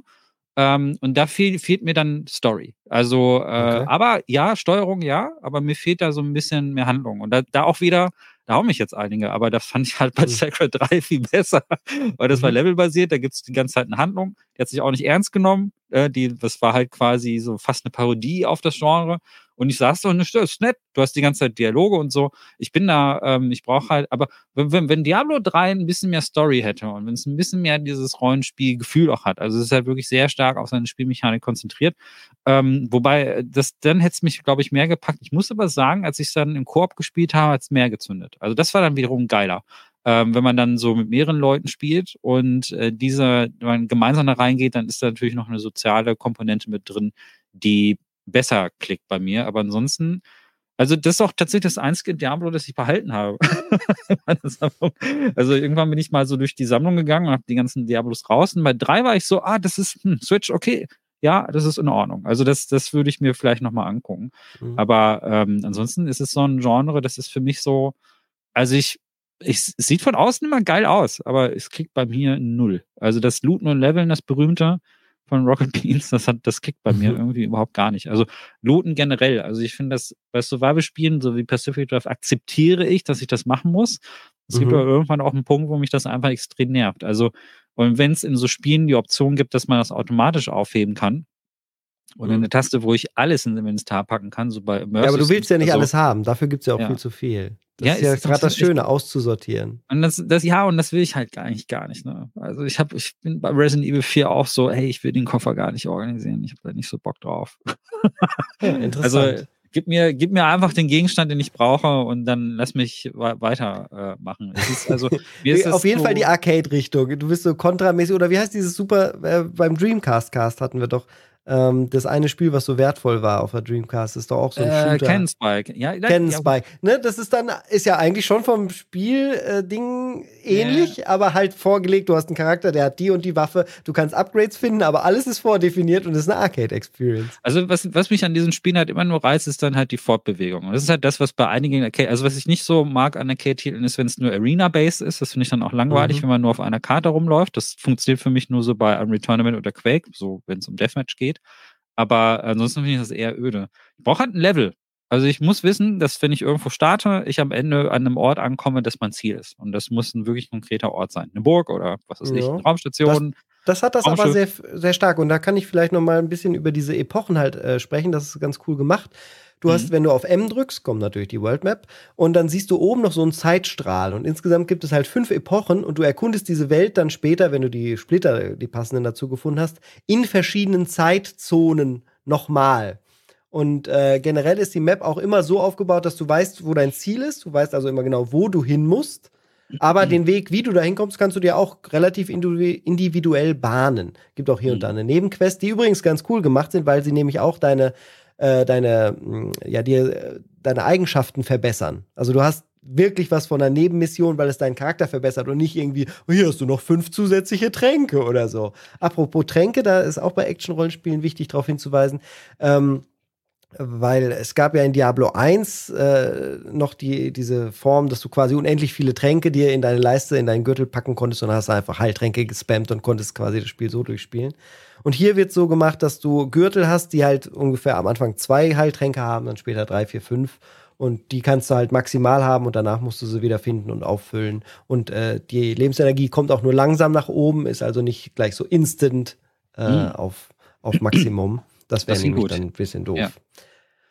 Ja, insgesamt gut. Neben Titan Quest und Grim Dawn, glaube ich, das beste Action-Rollenspiel, äh, was ich derzeit empfehlen würde. Von Titan Quest gab es ja ein gutes Remake. Ähm, mhm. Und äh, generell, also Fans des Genres äh, sollten näher hinschauen. Ähm, dieses Spiel ist nach fünf Jahren krasser Entwicklung äh, von auch hauptberuflich einem, einem Typen, der zumindest in den Dev-Videos, in den Dev-Diaries immer auftritt. Und da hast du auch das Gefühl, ja, der Typ ist halt einfach Wie ein absoluter ein Diablo 2-Nerd. Ein Typ hat das gemacht. Na, ein typ? Hauptberuflich, der hat halt ein Team aufgebaut, das ihm dann okay, geholfen okay, hat über die Jahre. Sagen, weil das Aber ist ja es ist ein Indie-Team. Es ist krass, ja. wie das Indie-Team hier mal wieder Blizzard mal eben die Hose auszieht. Das ist so. Ja, es ist, Blizzard ist aber auch man, ne? Ja, aber ja. ich habe das heute, ich habe das heute geixt oder getwittert. Ich fand das so krass. Ich habe das dann bei IGN nachgeguckt. Eigentlich sind sich alle einig in den Kommentaren und auch tatsächlich in dem Text. Wenn du jetzt den Test zu Last Epoch da lesen würdest, steht da halt drin, ist besser als Diablo 4 in allen Wörtern genauso in allen Umschreibungen. Und wie ist die IGN-Wertung für für Diablo 4? Eine 9. Und wie ist die IGN-Wertung für Last Epoch? Eine 8. Und dann denkst du dir so, what the fuck? also, wer, wer wirklich eine Einordnung haben will, muss den Text lesen, weil die Wertung einfach mal totaler Bullshit ist. Ich weiß nicht, warum Diablo 9 äh, halt immer noch die 9 da stehen hat. Die hat es einfach nicht verdient, meiner Meinung nach. Aber ja. bevor wir jetzt in richtig kindliche, blöde Wertungsdiskussionen abdriften, lass uns doch lieber mal über die, zu den News überschwenken. Oh ja. Ähm, Okay, Nintendo Direct habe ich komplett verpasst. Ich mache jetzt gerade zum ersten Mal. Oh, das ist spannend. Das ist wirklich sehr, sehr spannend, gut. weil ich habe ich hab nämlich noch überhaupt nichts dazu gesehen. Deswegen, äh, aber ich bin, ich mag ähm, die Switch sehr und mhm. bin immer noch neidisch auf euch, weil ihr alle eine Switch OLED habt. Und ähm, diese, und Direct habe ich aber verpasst, da war ich einfach beruflich gerade äh, unterwegs. Da hast du nicht so viel verpasst. Es ging direkt los äh, mit Grounded für die Switch. Das ist das erste Spiel, was auch äh, Microsoft jetzt quasi dann ja. ähm, auf. Äh, das ist nicht das erste Spiel, das auf die Switch kommt, das ist das erste Spiel, was hier dann direkt gezeigt wurde. Grounded, also von Microsoft, von der, vom Xbox-Team. Für die Switch ist, ergibt total Sinn. Ähm, kommt er schon im April, am 16. April also in äh, zwei Monaten, etwas weniger als zwei Monaten. Und ist einfach sinnvoll, weil die Playerbase erhöht wird und du es dann äh, cross-Plattform am PC, äh, Xbox oder der Switch auch zusammen durchspielen kannst. Ist also sehr, sehr gut. Ist wieder so ein Survival-Aufbau-Game. das ist das Genre der, der, der Zeit aktuell, habe ich das Gefühl. Ähm, und äh, das ist tatsächlich auch ein sehr guter Vertreter, den ich noch nicht durchgespielt habe, aber das, was ich davon gespielt habe, hat mir sehr gut gefallen. Und ich habe es mir auf die Fahne geschrieben, das in den nächsten ein, zwei Jahren noch durchzuspielen. Ist denn, ähm, ich sehe, ich spotte einfach mal ein paar Sachen, ne? mhm. ne? Ich glaube, es ist vielleicht mhm. ganz spannend, so an meinen Reaktionen entlang zu gehen. Ist Ender Magnolia eine Fortsetzung zu Ender Lilies?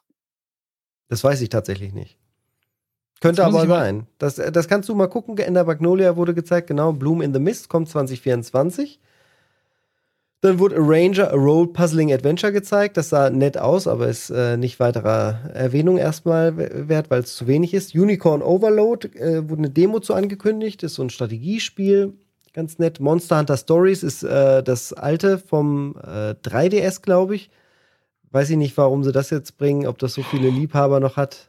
Monster Hunter Stories war eine nette Überraschung seiner Zeit, aber ich weiß nicht, warum man es jetzt nochmal für die Switch haben wollen würde. Boah, ja, okay, stopp. Äh, das also, mit Ender, Ender Magnolio. Ist, der, äh, ist die more. Fortsetzung von Ender Lilies und Ender Lilies ist ein scheiß geiles Spiel. Äh, also wenn man Bock Sehr auf Metroidvania und so hat. Das ist wirklich gut. Äh, hat keiner kaum einer gespielt, aber mich freut das gerade total. Das ist so äh, 2D, ähm, Hand-Drawn. So ein bisschen also, Hollow Knight, aber ruhiger, ja. ne? Ja, und hat so einen leichten Anime-Touch, aber gar nicht so sehr, wie man jetzt vielleicht von den Bildern glauben mag, fällt auch sowieso auf die Distanz gar nicht so auf. Und ist sehr düster. Ähm, in der Lilies war super, war so dark äh, Fairy Tale-Style, würde ich mal sagen. Also hatte so mhm. ein äh, sehr, sehr, sehr dunkel und wenn man mit so ein paar bestimmten Farbplexen so mit drin, so leuchtenden Sachen und es hat eine super spannende, extrem erdrückende, gute Atmosphäre. Wird dir gefallen, wenn du sowas wie äh, diese ganzen Playdead-Sachen irgendwie mochtest und so? Also es geht so ein kleines bisschen in die Richtung. Ähm, es definiert auch nicht so richtig, ähm, was, wie die ganzen Sachen, Regeln so funktionieren. Das hat so ein paar Einflüsse, die so ein bisschen paranormal sind, hat mir extrem gut gefallen. Und das kommt 2024, also es kommt dieses mhm, Jahr tatsächlich. Dieses noch. Jahr, ja. Cool. Boah, geil. Okay, das ist ja schon mal gut. Dann war das die beste, da war die Direct ja auf jeden Fall schon mal gut.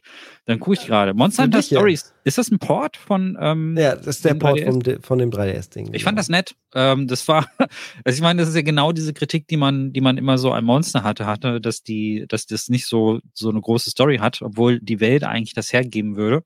Also wo man ironischerweise sagen muss, ähm, dass äh, die die äh, also die Story ist da, die ist in der Lore irgendwie mit drin, ja. die wird halt nur nicht auserzählt, ne? Und dann. Aber ich fand Monster Hunter Stories damals, ich habe das viel gespielt und dem eine Chance gegeben, am Anfang vielversprechend und hinten raus dann doch super generisch. Ja, leider. Trotzdem würde ich es mir angucken. Ähm, Disney hast Epic, du, ja? Ja, hast du das gespielt? Ich, äh, ich fand das Epic das Mickey? Doof. Also mir hat das damals nicht gefallen. Es war von der Steuerung nicht ganz optimal, von daher bin ich gespannt, was sie jetzt bei dem Remake machen will, werden. Also ich mag, Mickey, ich mag Mouse nicht. Ach, interessant. Ich, Sorry, also ich mag Mickey Mouse. Ist halt eine Ikone. Äh, ja, Disney ich, Epic Mickey von Warren Spector, ne? dem Typen, der ja. System Shock und, äh, und ich glaube Thief ja auch mitgemacht hat und ähm, Deus Ex auf jeden Fall. Und der hat Epic Mickey gemacht, damals auf der Wii. auch schon ewig her, 2006. Und das kommt jetzt rebrushed heißt ich, das Remake äh, raus. Und äh, wenn sie die Steuerung fixen, dann ist das Spiel, glaube ich, auf jeden Fall solide. Also ich habe letztes Jahr ja ein Mickey Mouse Spiel gespielt. Ähm, fällt der Name gerade nicht ein, aber das war so ein hm, bisschen wie Rayman Legends. Ja. Das war, und das war tatsächlich ziemlich gut. Und so eine Art von Mickey finde ich dann okay, wenn man den so ein bisschen verarscht, weil das war eigentlich fast schon eine Parodie auf den klassischen Stil. Ich finde ähm, eine Zeit lang so Mickeys, ich finde den Charakter einfach nervig, wenn er mit seiner hochgestellten Stimme so, hallo, ich bin Mickey Mouse. Ich, ich würde, nur in die, ich würde nur in die Fresse hauen, ja. Und oh. äh, das, ich kann den gar nicht leiden. Und äh, ich, ich mag da, ich mag Donald, ich mag Goofy, äh, ich mag generell die Ducks, die sind ganz witzig. Ähm, du magst die Underdogs wieder, ja. Weil ich, weil ich halt, ist dir einfach zu, zu prime. Donald ist doch kein Underdog, oder? Also ich Donald meine, ist der absolute Underdog. Der geht immer alles schief. Ja, okay. Ja, ich weiß nicht, das ist einfach nicht so ganz, ist nicht so mein Ding. Ich, es liegt aber vielleicht auch daran, dass ich nicht damit groß geworden bin. Ich, es gibt viele Sachen mit Mickey Mouse, weil war ja auch wirklich über alles, die ich schätze. Zum Beispiel finde ich den Phantasia-Film wirklich sehr gut. Mhm. Obwohl, obwohl Mickey Mouse da drin ist. Nur dieser Charakter nervt mich halt. Und der Win und Epic Mickey, ey, ich fand, ähm, also die Idee mit den Farben und da mit dem Pinsel rumklecksen ist eigentlich ganz geil, aber es hat sich halt gespielt wie mhm. so ein äh, x-beliebiger Plattformer. Und dann habe ich dann gedacht, okay, vielleicht äh, liegt es ja nur an der Plattform, also später in den zweiten Teil auf der PS 3. Ja, der war, das war ja dann Quatsch. Und der war dann, der war dann noch schlechter. Ja, der, der war auch nicht, das ist, das ist eigentlich nicht der Rede wert. Also den sollte man auf jeden Fall überspringen, aber das erste war, war nicht so scheiße. Ich glaube, ich glaube ähm, aber, dass Mickey Mouse Fans das sehr, sehr lieben, weil das ja wirklich so diese Historie von Mickey Mouse total, äh, das erste. Ja, genau, also die Welt allgemein, Disney-Welt ja. nimmt es so ein bisschen mit, ja. Ja, weil es ja so diese Epochen von Mickey Mouse, so die verschiedenen Science-Stile ja irgendwie mhm. auch ehrt und so. Also ich verstehe total, warum Leute das mochten. Ich wollte es auch mögen, war aber nicht mein Ding. Und mir ja, ist wie gesagt, die Steuerung war auch kacke. Deswegen hoffe ich, dass sie das fixen werden ähm, auf, der, auf der Switch jetzt. Und ich bin gespannt, wie sie die Steuerung dann umsetzen mit dem Pointer. Ob das dann mit der Wiimote, äh, mit der Switch, äh, mit dem Joy-Con genauso gut funktioniert. Ja. Das ist ja nicht unbedingt gegeben. Das nächste Spiel, was sie gezeigt haben, ist Shin Megami Tensei 5 Vengeance. Ist das dann das ganz, ganz neue und gibt es das schon woanders oder ist das dann, äh, das da musst du immer helfen? Oh, das muss mit den, mit den Namen, da komme ich überhaupt nicht durcheinander. Ich glaube, das ist eine äh, ne, ne erweiterte Version. Ähm, also 5 hat es schon gegeben. Und okay, äh, das ist eine definitive, ja genau, jetzt, äh, ich komme auch ein bisschen durcheinander, aber das ist fünf, ja, das kam mir vom Artwork auch bekannt vor. Das ist eine erweiterte äh, da gibt es halt irgendwie noch eine neue Storyline irgendwie mit drin. Es gab es vorher mhm. auf dem 3DS, meine ich auch. Das das so alt ist das schon, ja krass, guck. Aber, aber Seitdem haben sie nur noch Persona gemacht. Es ist eins, eins der wenigen Dungeon Crawler Spiele, die ich geil finde, weil der Horror-Vibe einfach cool ist. also Shimigami hat so diesen, es sieht sehr gruselig einfach, aus. Alles ja. ist weird. Ja, es ist das David Lynch der JRPGs, finde ich. Oh, jetzt hast du es mir spaßhaft gemacht. David Lynch finde ich super ja, Persona 3 ist David Lynch sehr stark. Sehr, sehr und stark. jetzt äh, ist, glaube ich, der ideale Zeitpunkt, um einmal die gute Anne zu zitieren. Die hat uns nämlich geschrieben, äh, gute Besserung an dieser Stelle, äh, dass wir ja hier die Resterampe, Nintendos Resterampe quasi durchgeguckt haben nach dem, nach dem Direct. Das nächste Spiel ist Star Wars Battlefront Classic Collection. Das sind wirklich die ganz, ganz alten Star Wars Battlefront Spiele, nicht die von äh, um die 2010er, sondern die noch älteren. Ja. Die kommen jetzt neu in der Classic Collection raus. Und ich kann, also die waren ja nicht schlecht, aber ich kann mir einfach nicht vorstellen, wie diese Multiplayer-Focus-Dinger auf der Switch auf einmal wieder so viel Publikum kriegen sollen, dass das eine gesunde Spielerbasis bringt. Ähm, also ich habe sie schön, damals, aber ach. ich habe sie damals auf der PlayStation 2 tatsächlich gespielt. Alter. Ja. Es gab ja dann, da konnte man mit dem Broadband-Adapter genau. äh, sehr umständlich auch online spielen und äh, da habe ich viel Destruction Derby Arenas und halt Battlefront äh, gespielt. Ähm, Socom gab es ja auch, aber das war nicht, ist nicht mein Ding, die Militärsimulation. Und das sind so, ähm, das, da aus der Zeit, da erinnere ich mich ganz gerne zurück. Das war schon witzig, aber ehrlich gesagt hätte ich heute nicht mehr so Lust, da mhm. einzusteigen. Ich glaube aber, dass es ganz viele Fans hat. Ähm, sind, wie viele Star Wars-Spiele sind da drin? Das sind die ersten beiden? Oder die ersten beiden, glaube ich. Der ja. PSP-Teil ist da gar nicht drin, oder? Da das müsste, müsste man noch mal gucken, weiß ich nicht. Ja, Dann wurde ein Trailer gesagt, äh, gezeigt zum neuen South Park Snow Day. Das ist ja dieses Multiplayer-Ding, also nicht mehr äh, Rollenspiel. Hatten wir schon ja. kurz gesprochen. Sword Art Online gibt es auch noch als Lizenz. Fractured ja. Daydream, ja, können wir weitergehen. Gundam Breaker habe ich im äh, React-Stream relativ lang drüber gesprochen, weil Bandai Namco, glaube ich, mit Gundam Breaker 4 durchaus in Japan an Erfolge wie mit Armored Core rankommen könnte, was, obwohl das Ding halt ja ganz anders ist. Ne? Das ist jetzt so die, die Anime-Billig-Version von einem Armored Core, aber Armored Core, nee, ich weiß nicht, wie ist dein, wie ist, ist Armored Core 6 für dich gefloppt? Nee, äh, gefloppt? Du meinst jetzt inhaltlich, persönlich? Äh, nee, nee, nicht für dich. Also spielerisch war das Ding ja gut. Ja, ja, das fand da ich Da sind wir uns, glaube ich, einig. Aber ich habe das Gefühl, das hatte so zwei Wochen Aufmerksamkeit und das ist das Ding gnadenlos ins, in den Abyss ge, ge, gefallen in der Aufmerksamkeit von jedem. Also nicht in Japan, aber hier in Europa auf jeden Fall. Ich glaube, mhm. nicht so viele Leute haben das gespielt und das ist schade, weil äh, äh Armored Core 6 ähm, ist wirklich richtig geiles Actionspiel. Und Gundam Breaker, also da, ähm, meine Partnerin liebt Gundam generell, also die ganze mhm. Serie. Ich auch. Klar. Ja, und äh, das ist tatsächlich so, äh, also durch sie habe ich erst überhaupt erfahren, was da alles dranhängt und wie viele Arcs es da gibt und so weiter und so fort. Und das war mir vorher gar nicht klar. Ähm, das ist, glaube ich, schon ein ganz geiles Ding. Also da gibt's äh, wirklich viel, und ich denke, die holen ja alleine schon die Fans damit ab. Also, das ist, also das ist ja die. Es sah nach viel Lizenz und Fanservice Lizenzdinger, aus. Das kann halt total, das kann halt, die Lizenzdinger kann Namco Bandai schon ganz gut. Also die wissen, glaube ich, schon, wie sie die Zielgruppe ansprechen können ähm, und das so produzieren, dass es für die auf jeden Fall ein Plusgeschäft wird. Also deshalb mache ich mir gar keine Sorgen. Und die waren, also die Gundam-Spiele, die ich bisher gespielt habe, bis auf wenige Ausnahmen, waren schon ganz solide. Aber okay. Also ich glaube, die Breaker sind, glaube ich, ganz gut. Äh, mhm. Bin da jetzt aber kein Experte drin. Also ich habe da nicht so viel von gespielt.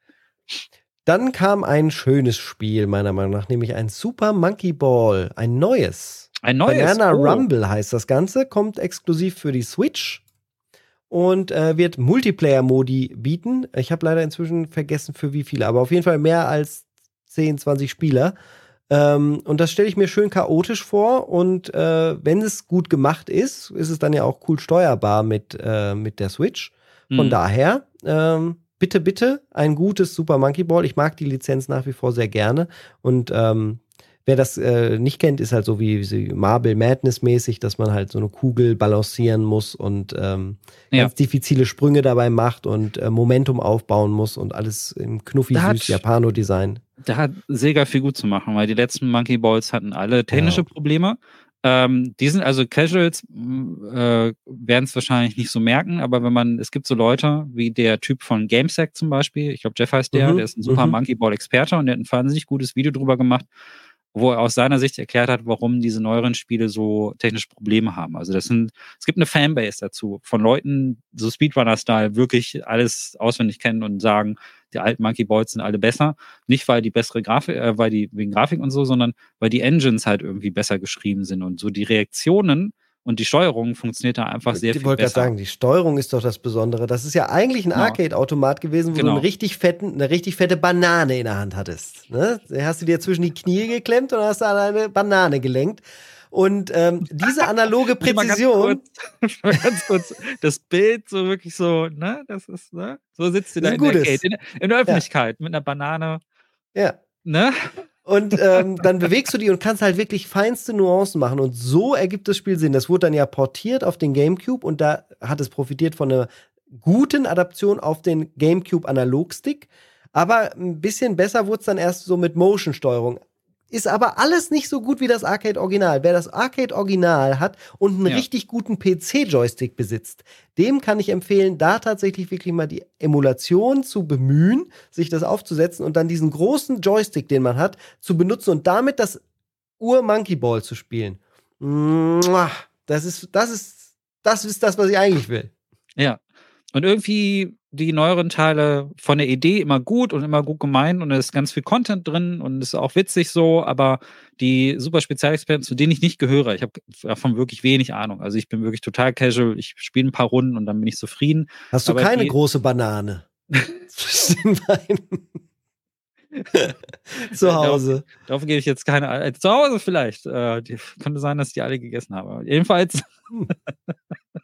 Das ist eine coole Kleines Eigenschaft. Schweinchen. Kann auch nicht jeder. Das habe ich jetzt völlig aus dem Konzept gebracht. So, ja, World of Goo. Zu Recht. Äh, Gerne. World of Goo äh, erscheint ja. auf der Switch nämlich als einzige Konsole, also konsolenexklusiv World of Goo. Äh, aber ich habe das alte nie gespielt, ist mir völlig egal. Was? Das, ja. das ist ein hervorragendes nee. Spiel, hat sogar nee. geiles Storytelling. Spiel nee. World of Goo. Nee. Spiel World Nein. of Goo. Spiel World kann, of Goo. Ich kann, ich das kann ist nicht super. Spielen. Nein, es nee, man kann nicht alles spielen, aber World of Goo ist super. ähm, und ich freue mich auch auf World of Goo 2. Sie haben da jetzt einige der neuen Goo-Arten gezeigt in dem Trailer. Er kommt ja eigentlich nur für PC, Steam und Kladderadatsch, aber äh, auf der Konsole ist es dann auch wahrscheinlich durch die Pointer-Mechanik, weil man ja schon eine Maus für braucht, ähm, kommt es halt auf der äh, Switch. Genauso wie Fantasy Life, Another Crab's Treasure, Penny's Big Breakaway, Suika Game. Hidden Gem hm? bei, unter den JRPGs war gut. Äh, ich glaub, äh, das richtige auch, Hidden ne? Gem kommt hinten raus, glaube ich. Das, da will ich dich ja. hinführen. Deswegen, Pepper Grinder sah cool aus. Das ist so ein ähm, äh, Meat Super Meat Boy-mäßiges Ding, aber man hat halt einen dicken Pfefferstreuer vorne dran und äh, äh, kann sich dann ganz analog so durch Sachen graben. 2D-Hüpf-Action-Spiel. Fand ich ganz, ganz nett. Ähm, Pocket Card Jockey Ride On ist so ein wilder Mix aus Kartenspiel und äh, du musst wetten auf Pferderennen, also sehr, sehr japanisch. Könnte auch dir gefallen. Snuffkin, Tales of Cancera, äh, Demon Slayer, ne, ein Port von Kingdom Come Deliverance in der Royal Edition, wo ich mir dachte, unfassbar. Das ist so das Level von, sie haben Doom Eternal auf der Switch rausgebracht und das läuft irgendwie. und so wird dann auch Kingdom Come Deliverance wahrscheinlich äh, sein, aber schlechter laufen, deutlich schlechter. Ich bin sehr gespannt, wie das technisch umgesetzt ist. Das neue Contra, wo ich äh, nicht so ganz angetan war bisher. Dann kam die zweite Xbox-Sache mit Pentiment. Das ist auch schon erschienen, jetzt vor drei Tagen ab dem 22. Wer das noch nicht gespielt hat und auf geile Adventures steht, äh, in einem coolen, alt, altertümlichen historischen Setting äh, und in Deutschland, ähm, dann äh, gerne äh, hier nachholen auf der Switch. Das neue Battletoads gezeigt, RC Pro M Snake Rattle, ach, das ist nicht neu. Das Battletoads, RC Pro M Snake Rattle Roll und Killer Instinct haben sie gezeigt und Blast Corps, weil die Sachen von Rare sind, aber ja. einzeln im E-Shop jetzt nochmal gezeigt werden. Ich habe erst gedacht, die bringen Rare Replay auf die Switch.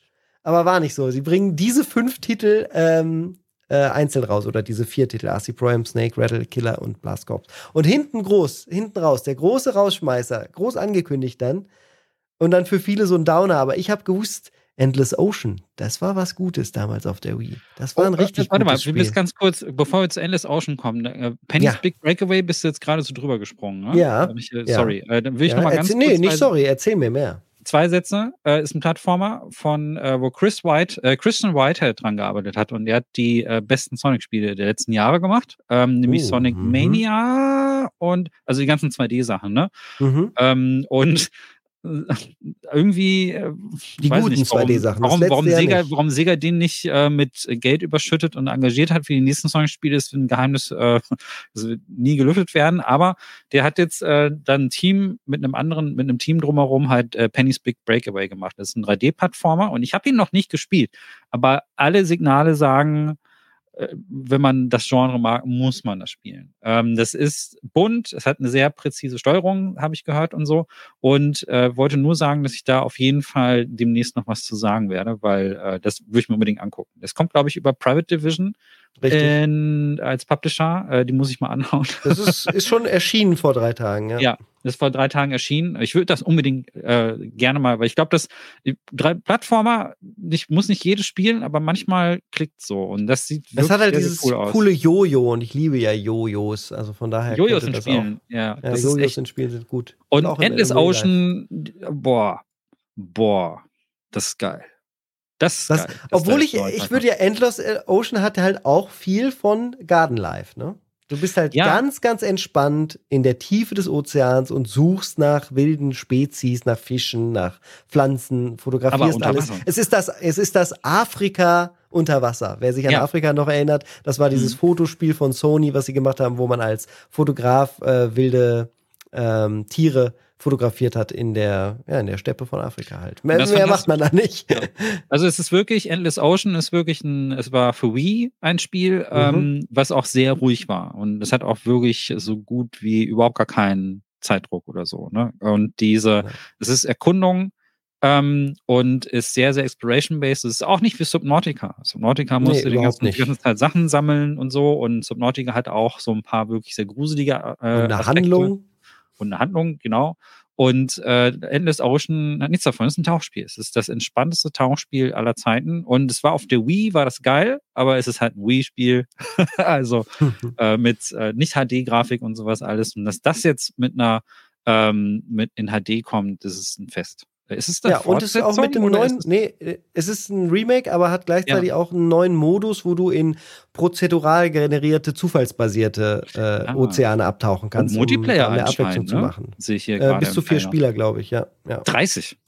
30 gleichzeitig Ich- unter Wasser. Gerade, gerade im Trailer 30. Ah ja, äh, super. Das ist, das ist natürlich geil. Und es Das geht darum, weird. wirklich Fische zu, also zu katalogisieren. Das ist also das Ding. Also du sollst halt äh, rumschwimmen und gucken, was geht. Und da gibt's jetzt nicht irgendwie Sachen, die dich angreifen. Das ist wirklich ganz entspanntes, super gechilltes Tauchspiel. Und es ist auch nicht wie Everblue. Diesen Vergleich habe ich dann online durchaus mal Mhm. gelesen. Everblue war von Capcom auch ein sehr gutes Tauchspiel, aber da hast du so eine Mechanik hinter, dass du halt auch Sachen verkaufen musst. Also dann gehst du immer wieder zurück zum Dock und ähm, äh, das, was du da ge gelootet hast, sozusagen, das sind so.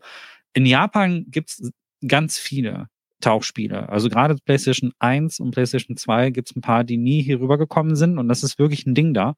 Und ähm, mich freut total, dass mit Endless Ocean eins zu uns rüberschwappt, ähm, dass das dann auch lokalisiert wird und so freue ich mich total drauf. Also Mhm. richtig geiler Rauschmeißer. Bin gespannt auf die. Äh, ja, aber äh, so gesehen natürlich, wenn du denkst, irgendwie, das ist das Line-Up für 2024, ist es insgesamt schon recht dünn und ich finde Annes Kommentar mit Resterampe jetzt auch nicht vollkommen äh, aus dem Nichts hergeholt. Das, äh, da ist schon was dran. Ich merk grad, dass mein kaputt Ocean, ist. Endless Ocean nehme ich trotzdem mit. Äh, Ja, ich auch, ich drauf. auch. Ja, Weil, ich- nehmen ich- wir auch also- mit das Elden Ring Add-on. Ja.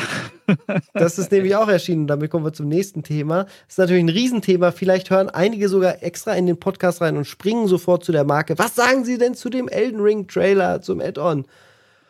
Und ich äh, würde sagen, das ist das, was ich erwartet habe. Und das klingt jetzt so ne nicht negativ, das klingt halt einfach so ungehypt. Und das ist aber auch okay, weil das ist halt der gehobene Standard, der Miyazaki-Standard, wird gehalten. Das ist genauso abgefahren, richtig geile Kreaturendesigns, extrem geile Animationen.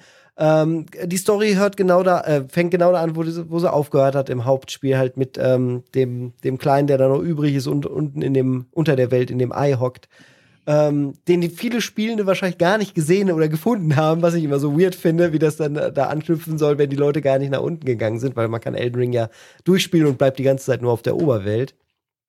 Ähm, äh, ja, aber re also recht vorhersehbar, finde ich insgesamt. Sie spielen auch so mit den Sachen der Vergangenheit, dass sie halt zeigen, ähm, da ist wieder so ein Gemälde, weil man ja in vielen äh, Add-ons von, von From Software Games in so ein Gemälde reingegangen ist. Dann sind da wieder die Pötte und all, viele alte Charaktere, ein neuer Twist. Ähm, und hier und da auch neue Spielstile natürlich angeteasert. Es gibt ja so einen Jujutsu-mäßigen äh, Move, dass man so Nahkampf machen kann und auch eine krasse Fernkampfwaffe, die Maschinengewehrmäßig da aufgedreht wird. Das sind die Sachen, die ich davon mitgenommen habe. Äh, ich freue mich drauf. Ich werde das auf jeden Fall spielen. Es sieht genau nach dem gehobenen, großen AAA-Niveau von Elden Ring aussieht. Ein würdiges Add-on nach dem Trailer zu urteilen. Aber mehr fällt mir dazu nicht ein. Willst du noch was sagen? Ja, das äh, Komische an Elden Ring äh, oder generell an From Software Spielen, was die meisten erstaunen wird, ist, ich spiele es hauptsächlich gar nicht mal wegen dem Kampf. Mhm. Ehrlich gesagt, also ich hätte nicht, also es gibt Spiel Souls Likes, wo mir der Kampf extrem gut gefällt, äh, und es gibt Souls Likes, die spiele ich aus anderen Gründen. Und äh, die From Software Sachen und gerade Elden Ring fand ich geil, hauptsächlich wegen der Erkundung und wegen den ganzen ähm, wegen den ganzen Orten, die man da irgendwie sieht. Und davon Mhm. sieht man im Trailer wirklich Das coole Sachen. Ja. Ich finde halt dieses, äh, finde diesen gespenstischen Flair von den äh, ganzen Ruinen, den finde ich cool. Also das sind nämlich nicht einfach nur Ruinen, sondern diese Ruinen haben dann auch irgendwie äh, so Ranken, die irgendwo runterhängen, so wie Vorhänge so. Und ähm, du hast, das, da ist immer so was Unheimliches mit drin. Es sieht immer so aus, als wäre dieser Ort verflucht, als wäre der haunted irgendwie, als wäre da ähm, als wären, würden da wirklich noch Geister drin leben. Es hat auch wirklich generell so eine geisterhafte Aura. Und das ist das, was mir an Elden Ring extrem gut gefällt und wo ich auch sagen, das war für mich auch die Motivation, immer einen neuen Ort zu entdecken und zu gucken, was passiert da jetzt in der nächsten Ecke. Klar, die Kämpfe waren trotzdem cool. Ähm, das ist aber gar nicht dieses Hauptding. Und da, da diese Chance zu wissen, dass man da jetzt eventuell nochmal neue Orte äh, findet, das finde ich cool. Mhm. Ähm, und das Kreaturendesign, also gibt's dieses langen, schlangenmäßige Ding, zum Beispiel, das man das in scheint der Trailer sieht Hauptgegner zu sein, ja.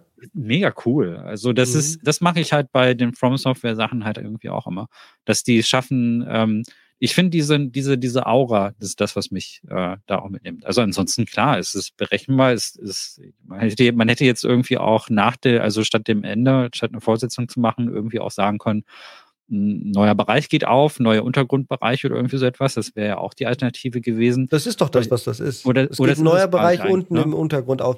Aber es sieht Ja. halt nicht zwangsläufig so aus, weil das war ja auch der große WTF-Moment im Elden Ring, wenn man da dann äh, in die Katakomben, also nach unten geht durch diesen ewig langen Lift, Ja. da rausgeht und es ist eigentlich, man ist eigentlich unter der Erde, aber hat halt diesen krassen Sternenhimmel trotzdem unter Genau, der ja. Erde. Und so machen sie es ja ganz geschickt, dass man sieht, da ist noch eine alte Welt unter der alten Welt und wahrscheinlich gibt es da ja jetzt den Bereich noch mit diesem alten Königreich, dem goldenen Königreich, was man da dann erkundet. Ja, und da scheint so eine Familienfehde wohl zu, zu, zu sein nochmal. Irgendwelche alten Geschwister, die da wieder miteinander kämpfen, um, die, um das Recht da Gibt es denn da der Chef Info, zu ob sein. diese, ob diese, wen, wen sie damit jetzt ansprechen wollen? Also es ist jetzt für die Leute gedacht, ähm, die auch, Hm. also neben mehr Story vielleicht auch noch schwerere Gegner haben wollen. Also gibt es Einfach mehr. Ich würde sagen, Einfach einfach mehr. Und ich hoffe, sie machen nicht wieder den Fehler. Ich fand ja eine Sache, die hat Elden Ring nicht gut gemacht und das war das Gegner-Recycling. Mhm. Auch das Boss-Recycling, wenn man dann in die verschiedenen Dungeons immer gegangen ist, dass am Ende dann wieder so ein Boss war, der dann irgendwie nur eine andere Farbe hatte nochmal und dann war der im Ring nochmal in Geisterform zu sehen. Und so habe ich denselben Boss dann dreimal gekillt. Das muss nun nicht sein. Das finde ich ist künstlich dann aufgeblasen. Dann die, lieber die Welt ein Drittel so groß machen und die Sachen alle einzigartig halten. Das hat so minimal für mich kaputt gemacht, aber der Rest war alles perfekt. Ja, wann Jo. kommt es? Im Sommer, glaube ich. Das ne? kommt schon in zwei, drei Monaten, ja, im Juni. Krass, ey. Krass, ey. Das ist echt früh.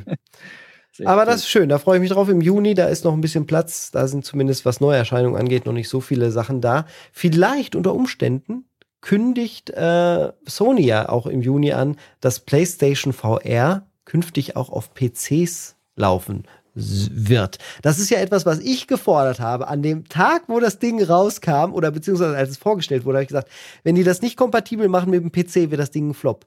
Und jetzt sind sie kurz davor und ich fände es so toll, nicht weil ich denen den Flop wünsche oder irgend so ein Quatsch, das ist natürlich Unfug, sondern ich würde mir einfach wünschen, dass sie das machen, weil VR halt jeden Support braucht, den es kriegen kann. Ja. Und, äh, Und- das wäre genau das. Wenn, das, wenn ich eine VR-Brille habe, die sowohl auf meiner Playstation als auch im PC funktioniert, ist es, dann hole ich mir doch. Dann ist die Ja. Wahrscheinlichkeit, eine PSVR 2 zu holen, relativ hoch. Also Ich fand die Kabel. nämlich auch sehr gut. Ich fand Ja. die Sachen vom, äh, von der Hardware klasse und ich würde mich freuen, wenn das mein Headset wird für den Microsoft Flight Simulator am PC. Ja, und wenn das mein Headset wird für iRacing am PC. Dann bin ich happy. Weil vom Ja. Tragekomfort und so war das alles top. Ja, und auch diese, diese ähm, Controller, die waren gar nicht schlecht. Also die, Und die, brauche ich dann dafür nicht, aber ja, die sind gut. Ja, aber die sind ganz gut, weil wenn man die auch irgendwie kompatibel bekommt, dann kann man mit denen halt auch ganz gut arbeiten. Und also sprechen viele, also das wünschen sich ja auch einige, also viele Besitzerinnen der PSVR 2 wünschen sich halt irgendwie, äh, dass man das Mehr Einsatzzwecke. Und da wäre ein PC halt einer dieser Einsatzzwecke. Ey, wenn ja, du das hinbekommst, wenn du da so ein Steam VR wirklich für eine Steam VR Kompatibilität hinbekommst und dann äh, kannst du quasi deine ganze Das- Steam Bibliothek damit spielen, das wäre Das müssen sie machen. Also, also Ja. sie müssen ja auch, also sie wählen ja, Sony wählt ja eh Steam als Veröffentlichungsplattform für God of War und Co. Und Mhm. wenn sie dann sagen, wir wollen auch dann vielleicht das Horizon VR-Ding und so auf Steam packen, äh, sie müssen ja irgendwo die Zielgruppe haben. Und die hängt da, VR-Sachen sind auf Steam am PC, wenn sie erfolgreich sein wollen. Ja. Ähm, und dann muss es auch äh, Steam VR kompatibel sein und dann kannst du damit halt auch Half-Life Alyx spielen in dem Moment. Geil. Also ich würde mir das auf jeden Fall wünschen. Es ist nicht, es ist nur ein, ein Rumor, äh, nur ein Gerücht, aber ich äh, würde das mir wünschen und also, ist- was heißt, es ist ein Rumor. Sony hat gesagt, sie testen, ob das eine Möglichkeit ist. Ne, dann ist es kein Rumor, dann ist es zumindest eine Möglichkeit. Für, mich klingt es quasi schon wie, eine gemachte, wie ein gemachter Deal äh, und ich freue mich so halb drauf. Will aber halt auch nicht enttäuscht werden, wenn sie dann sagen, nö, nö, wir machen das doch nicht. Aber es ist das Einzige, was sie gerade machen können. Einfach um VR noch ein bisschen am Leben zu halten, bevor Ja, es dann doch wieder für zehn Jahre vor verschwindet. allen Dingen auch nicht so ein mega Setup. Also du hast ja, das ist ja wie eine Mixed Reality Brille in dem Moment. Ne? Die Sensoren sind Mhm. alle schon in der Brille irgendwie mit drin anschließen. Es ist ein, ein USB-C-Kabel. Das wäre doch total gut. Also super, das wär, super es sexy, ist, was es ist zwar ein Kabel, aber es ist nur, also es ist relativ wenig im Vergleich zu den alten VR-Systemen, die viele Leute vielleicht noch bei sich zu Hause stehen haben, wenn sie da mit eingestiegen sind, wo du noch Sensoren in deiner Wohnung aufstellen Mhm. musst und so. Und ähm, klar, es ist nicht kabellos, es ist jetzt nicht ganz äh, auf dem Level von einer MetaQuest oder was, aber das, äh, die Bildqualität ist hervorragend. Und wenn sie dann noch schaffen, dieses adaptive Augending dann irgendwie Mhm. noch kompatibel zu machen, dann wird dann, ey, wenn die, die Indie-Horror-Games, die ich damit sehe, äh, mhm. mit dieser Technik, Adaptive. Ähm, auch das mit den, also das wird gut. Also wenn sie das schaffen, das wäre, ich glaube, dann würden ganz viele Leute auch so eine Brille einfach holen, weil sie sagen, okay, cool. Ja, ähm, ganz viele glaube ich nicht. Also sie haben mehr. ja die, das Ziel ausgesteckt, dass es mehr verkauft als die PSVR 1. Soweit ja. ich weiß, ähm, war die bei 5 Millionen, was nicht schlecht ist. Ähm, mhm. Und wenn sie davon mehr machen wollen, dann müssen sie natürlich auch echt noch gut verkaufen. Aktuell liegen sie, glaube ich, bei 2 Millionen oder so. Nach einem relativ guten Start ist es sehr stark abgeflacht, die Verkäufe von PSVR 2. Äh, warten wir mal ab, was da kommt, vor allen Dingen, wann es kommt. Ewig damit warten können sie. Meiner Meinung nach auch nicht. So, und dann kommen wir zur letzten News. Das sind die vier Xbox-Spiele auf Abwägen, also auf anderer Plattform. ja. ähm, ich habe es ja schon gesagt, Pentinent auf der Switch, ähm, Hi-Fi Rush kommt für die PlayStation 5, Grounded auf der Switch. Äh, ich glaube, Grounded kommt aber auch für die PlayStation 5. Das heißt, da wollen sie die maximale Spielerzahl abgreifen. Ab, äh, und äh, Sea of Thieves. Allerdings, Sea of Thieves haben sich ja einige auch für die Switch gewünscht. Das scheint technisch allerdings dann nicht umsetzbar zu sein. Das kommt nur für die PlayStation 5. Ja, Bingo, würde ich sagen. Jo, passt alles, ne? passt alles, ja. Hyper Rush äh, liebe ich, kaufe ich mir auf jeden Fall auch für die PS5. Äh, mhm. Ja, Ach, Bingo, weil wir das genauso vorausgesagt haben. Ja, ja, ja richtig. Genau. Ja, also, aber die, aber die, ähm, ich würde sagen, äh, was mich das Einzige hier noch ärgert, ist, dass bei Limited Run ähm, die Sachen mhm. in Retail-Vertrieb gehen und ich mag Limited Run nicht, ähm, weil ich nicht so gute Erfahrungen in der Vergangenheit mit denen gemacht habe. Äh, und weil man ewig auf den Scheiß warten muss und weil die dieses äh, Verkaufsfenster haben. Das ist das, was mich nervt. Das hat mit ja, und das ganze Scalper-Problem, was sie nicht angehen, dass die Sachen ja. halt immer für 100 Euro danach auf Ebay stehen. Ja, ey, also wirklich, ich habe keine Lust, nur sechs Wochen Zeit dafür zu haben, ein Spiel zu kaufen. Was soll das? Das ist ja eine künstliche Verknappung. Und so das ist, ist das Geschäftsmodell von Limited Run natürlich. Dadurch bleiben sie am Leben und so. Aber äh, ich will halt, äh, wenn die Sachen halt kaufen, wann ich das möchte. Solange sie Ne, so normal im Laden und wenn ich jetzt gerade flüssig hab, bin und die. Ja, sagen wir mal fünf Jahre, ne? Oder vier, fünf Jahre mindestens. Das wäre ein normales Verkaufszentrum. Also du kannst jetzt auch keine Xbox 360 Sachen mehr kaufen. Das ist halt schon klar, dass irgendwann mal Schluss ist mit den Ja, irgendwann ist mal Schluss, aber so, also auf jeden Fall mehr als diese sechs Wochen ja. oder was, die sie ja. da zur Verfügung stellen. Und das, das nervt mich. Also, und dann plus, du musst es auch noch importieren mhm. aus, äh, aus den Staaten. Zollgebühren kommen dann noch drauf auf die Scheiße und so. Äh, what the fuck? Was soll Einfach das? nicht machen. Einfach, Einfach nicht machen. machen. Aber ich kann es verstehen ja, scheiße, aber ich will einfach Rush haben. ich hoffe halt eben, dass irgendwann, dass da noch ein asiatischer Release kommt und dass ich das äh, rechtzeitig erfahre, bevor ich da bei Limited Run mhm. bestellen muss. Da Weil kommt das aber auch Zoll drauf, oder?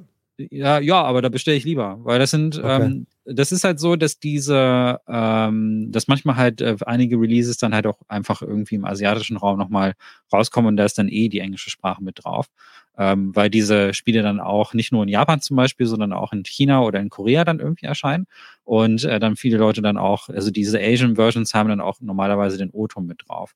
Und ich hoffe, dass, dass, es, dass das kommt, weil das ist ja auch die Version, die ich holen würde. Und es ist vom Zoll ist es nicht unbedingt äh, jetzt weniger. Meistens ist dann, habe ich aber einfach viel mehr Zeit, diese Sachen zu kaufen. Also ich bei PlayAsia und den ganzen Importeuren kann ich dann halt auch, ich weiß nicht, in einem Jahr oder so äh, die Sachen noch holen. Und das ist eben halt diese Flexibilität, die ich als Käufer auch haben möchte. Und das ist das, was ich nicht mag bei Limited Run. Da werden so getunnelt, ne, damit die, mhm. damit sie auf jeden Fall ihr Geschäftsmodell behalten können. Und dann bestellst du das und dann wartest du auch ein, manchmal ein Jahr einfach auf deine Sachen irgendwie. Und das ist, das ist einfach ätzend, finde ich, finde ich. Also ich habe da schon lange nichts ja. mehr gekauft. Eine Zeit lang habe ich viel gekauft und mittlerweile ähm, sortiere ich auch ganz viel einfach wieder aus, weil äh, das, die haben auch eine Zeit lang dieses, äh, dass du dieses, das, wie nennt man das, wenn man was verpasst, dieses Missing Out-Syndrom. FOMO. Das, das FOMO, das nutzen die halt auch genau. komplett aus. Also scheiße. Naja, äh, das kommt alles daher, weil die Leute alle nur noch digitale Sachen kaufen. Das tun sie am PC auf Steam schon seit 2004. Und genau hier knüpft unser Mailbag diese Woche an, denn da hat Luke Newcomb gefragt, wie alt ist euer Steam-Account? Oh, ja, ähm, da musste ich erstmal suchen und dann hast du gesagt, es gibt so einen Badge, den man kriegt, der heißt Dienstjahre. Mhm. Und äh, ich habe, ähm, ich bin seit dem 11. Januar 2005 also seit äh, 19 Jahren bin ich mhm. äh, bei Steam angemeldet. Ich habe ebenfalls die 19 Jahre, allerdings bin ich dir drei Monate voraus. Ich bin am 15.11.2004 Steam beigetreten. Und vielleicht nutzen wir die Gelegenheit dieser schönen Frage nochmal dazu, uns zu erinnern, was es für einen riesen Aufschrei damals gab, als Steam rauskam, als Half-Life äh, ja dann exklusiv auch daran gekoppelt wurde, Half-Life 2 äh, dass man das haben musste. Und ähm, ja, da begann sozusagen das digitale Zeitalter, die, die, ganze Vergabe auch von digitalen Codes an Pressemuster und all dieser ganze Kram. Ähm, dennoch hat sich ja Steam wahnsinnig gut gehalten. Und wenn man das Image sich anguckt, also wenn ich überlege, dieser Kontrast zu, ah, wir hassen das, wir wollen das nicht, zu jetzt wir lieben alle Steam oder die meisten lieben Steam. Es ist Open Source. Es ist immer noch, Valve ist ein Unternehmen, das nicht börsennotiert sind. Die meisten Mitarbeiter sind relativ happy. Man hört da relativ, also man hört wenig Gruselgeschichten, sondern auch viele positive Sachen. Ähm, da ist eigentlich ein Kultstudio. Ich finde, Valve hat einen sehr guten Ruf und Steam macht in der Regel auch sehr gute Sachen. Allein schon diese Sache, dass du da vier Stunden lang eigentlich jedes Spiel Probe spielen kannst und wenn sie nicht gefällt, gibst du es halt zurück, kriegst dein Geld zurück. Hm. Genial. Genauso muss das ja, die dann sein. Die haben es auch begriffen, dass die, dass die, also dass der Kampf gegen Raubkopien nicht darin liegt, äh, Kopierschutzmaßnahmen einzuführen, sondern einfach so guten Service zu bieten, dass Raubkopien viel umständlicher wird. Genau. Ja, und das haben sie, das hat äh, Gelb äh, und sein Team haben das echt gut verstanden und das ist halt quasi Steam und es ist halt einfach sehr viel bequemer, da diese Bibliothek zu haben und das funktioniert. Also ich bin, ähm, ich bin auch ja nicht so der PC-Spieler, aber seitdem ich das Steam Deck habe, hat mich das wieder so ein bisschen zurückgeführt zu Steam und noch das dazu, ist super. genau. Super Diese Inno Ding. Innovation haben sie versucht, sie sind nicht mit allem äh, durchweg erfolgreich geblieben. Also welche da an dieses Steam Dock oder wie das Ding hieß, äh, mich erinnere, was man an den TV anschließen sollte. Das hat auch technisch okay funktioniert, hatte leider nur Stereo-Sound, was ich dann doof fand damals. Aber generell Spiele spielen konnte man dann auf einmal schon äh, wieder auf seinem Fernseher, wie bei einer Konsole, aber hat den PC ja. halt irgendwo im Haus verfrachtet gehabt. Äh, jetzt geht das Ganze ja noch einfacher mit dem Steam, äh, mit dem Steam Deck. Kannst ja auch als Steam Link benutzen und dann auch nativ äh, die Sachen streamen, weil es ja einfach eine ganz normale Steam Empfangsstation ist. Mhm. Die Bildqualität ist dann super und äh, das funktioniert einfach so viel Gutes. Sie haben versucht, mit dem äh, Steam Controller viel ähm, zu Innovation zu leisten, also eine Mausemulation zu machen. Da waren viele Genres auf einmal möglich, die vorher so nicht funktioniert haben durch diese digitalen Mauspads ähm, die ja auch auf dem, ähm, ja, auf dem Steam Deck, denke ich mal, für viel Begeisterung sorgen, dass man halt zumindest eine fähige Steuerung eines PCs dabei hat. Nicht in der Hosentasche, aber zumindest in dem, äh, in der, in der Ledertasche, die man dabei trägt ja. oder wie auch immer.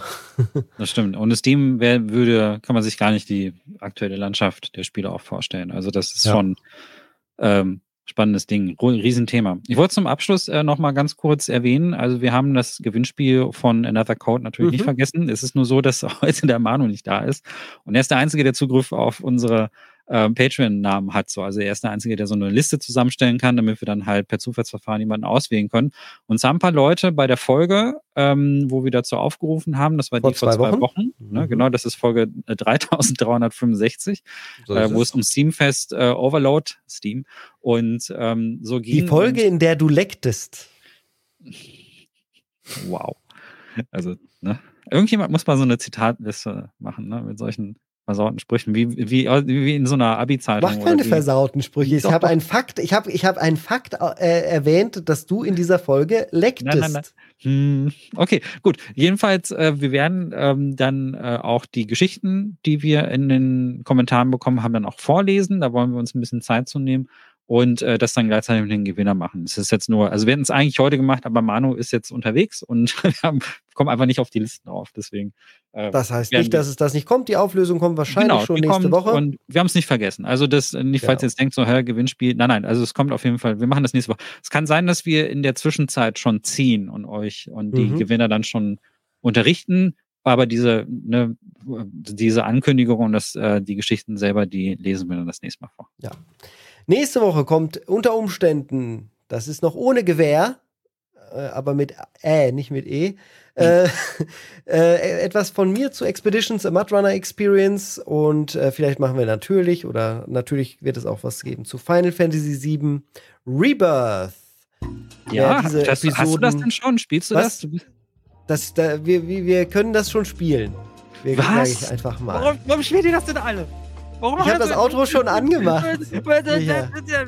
Wer diese Episoden hören will, muss auf Patreon abonniert haben oder auf steadyhq.com slash instatmoin. Ich bedanke mich ganz herzlich. Micha, dir auch. Und bis Tschüss. zur nächsten Woche. Ich will Final Fantasy spielen.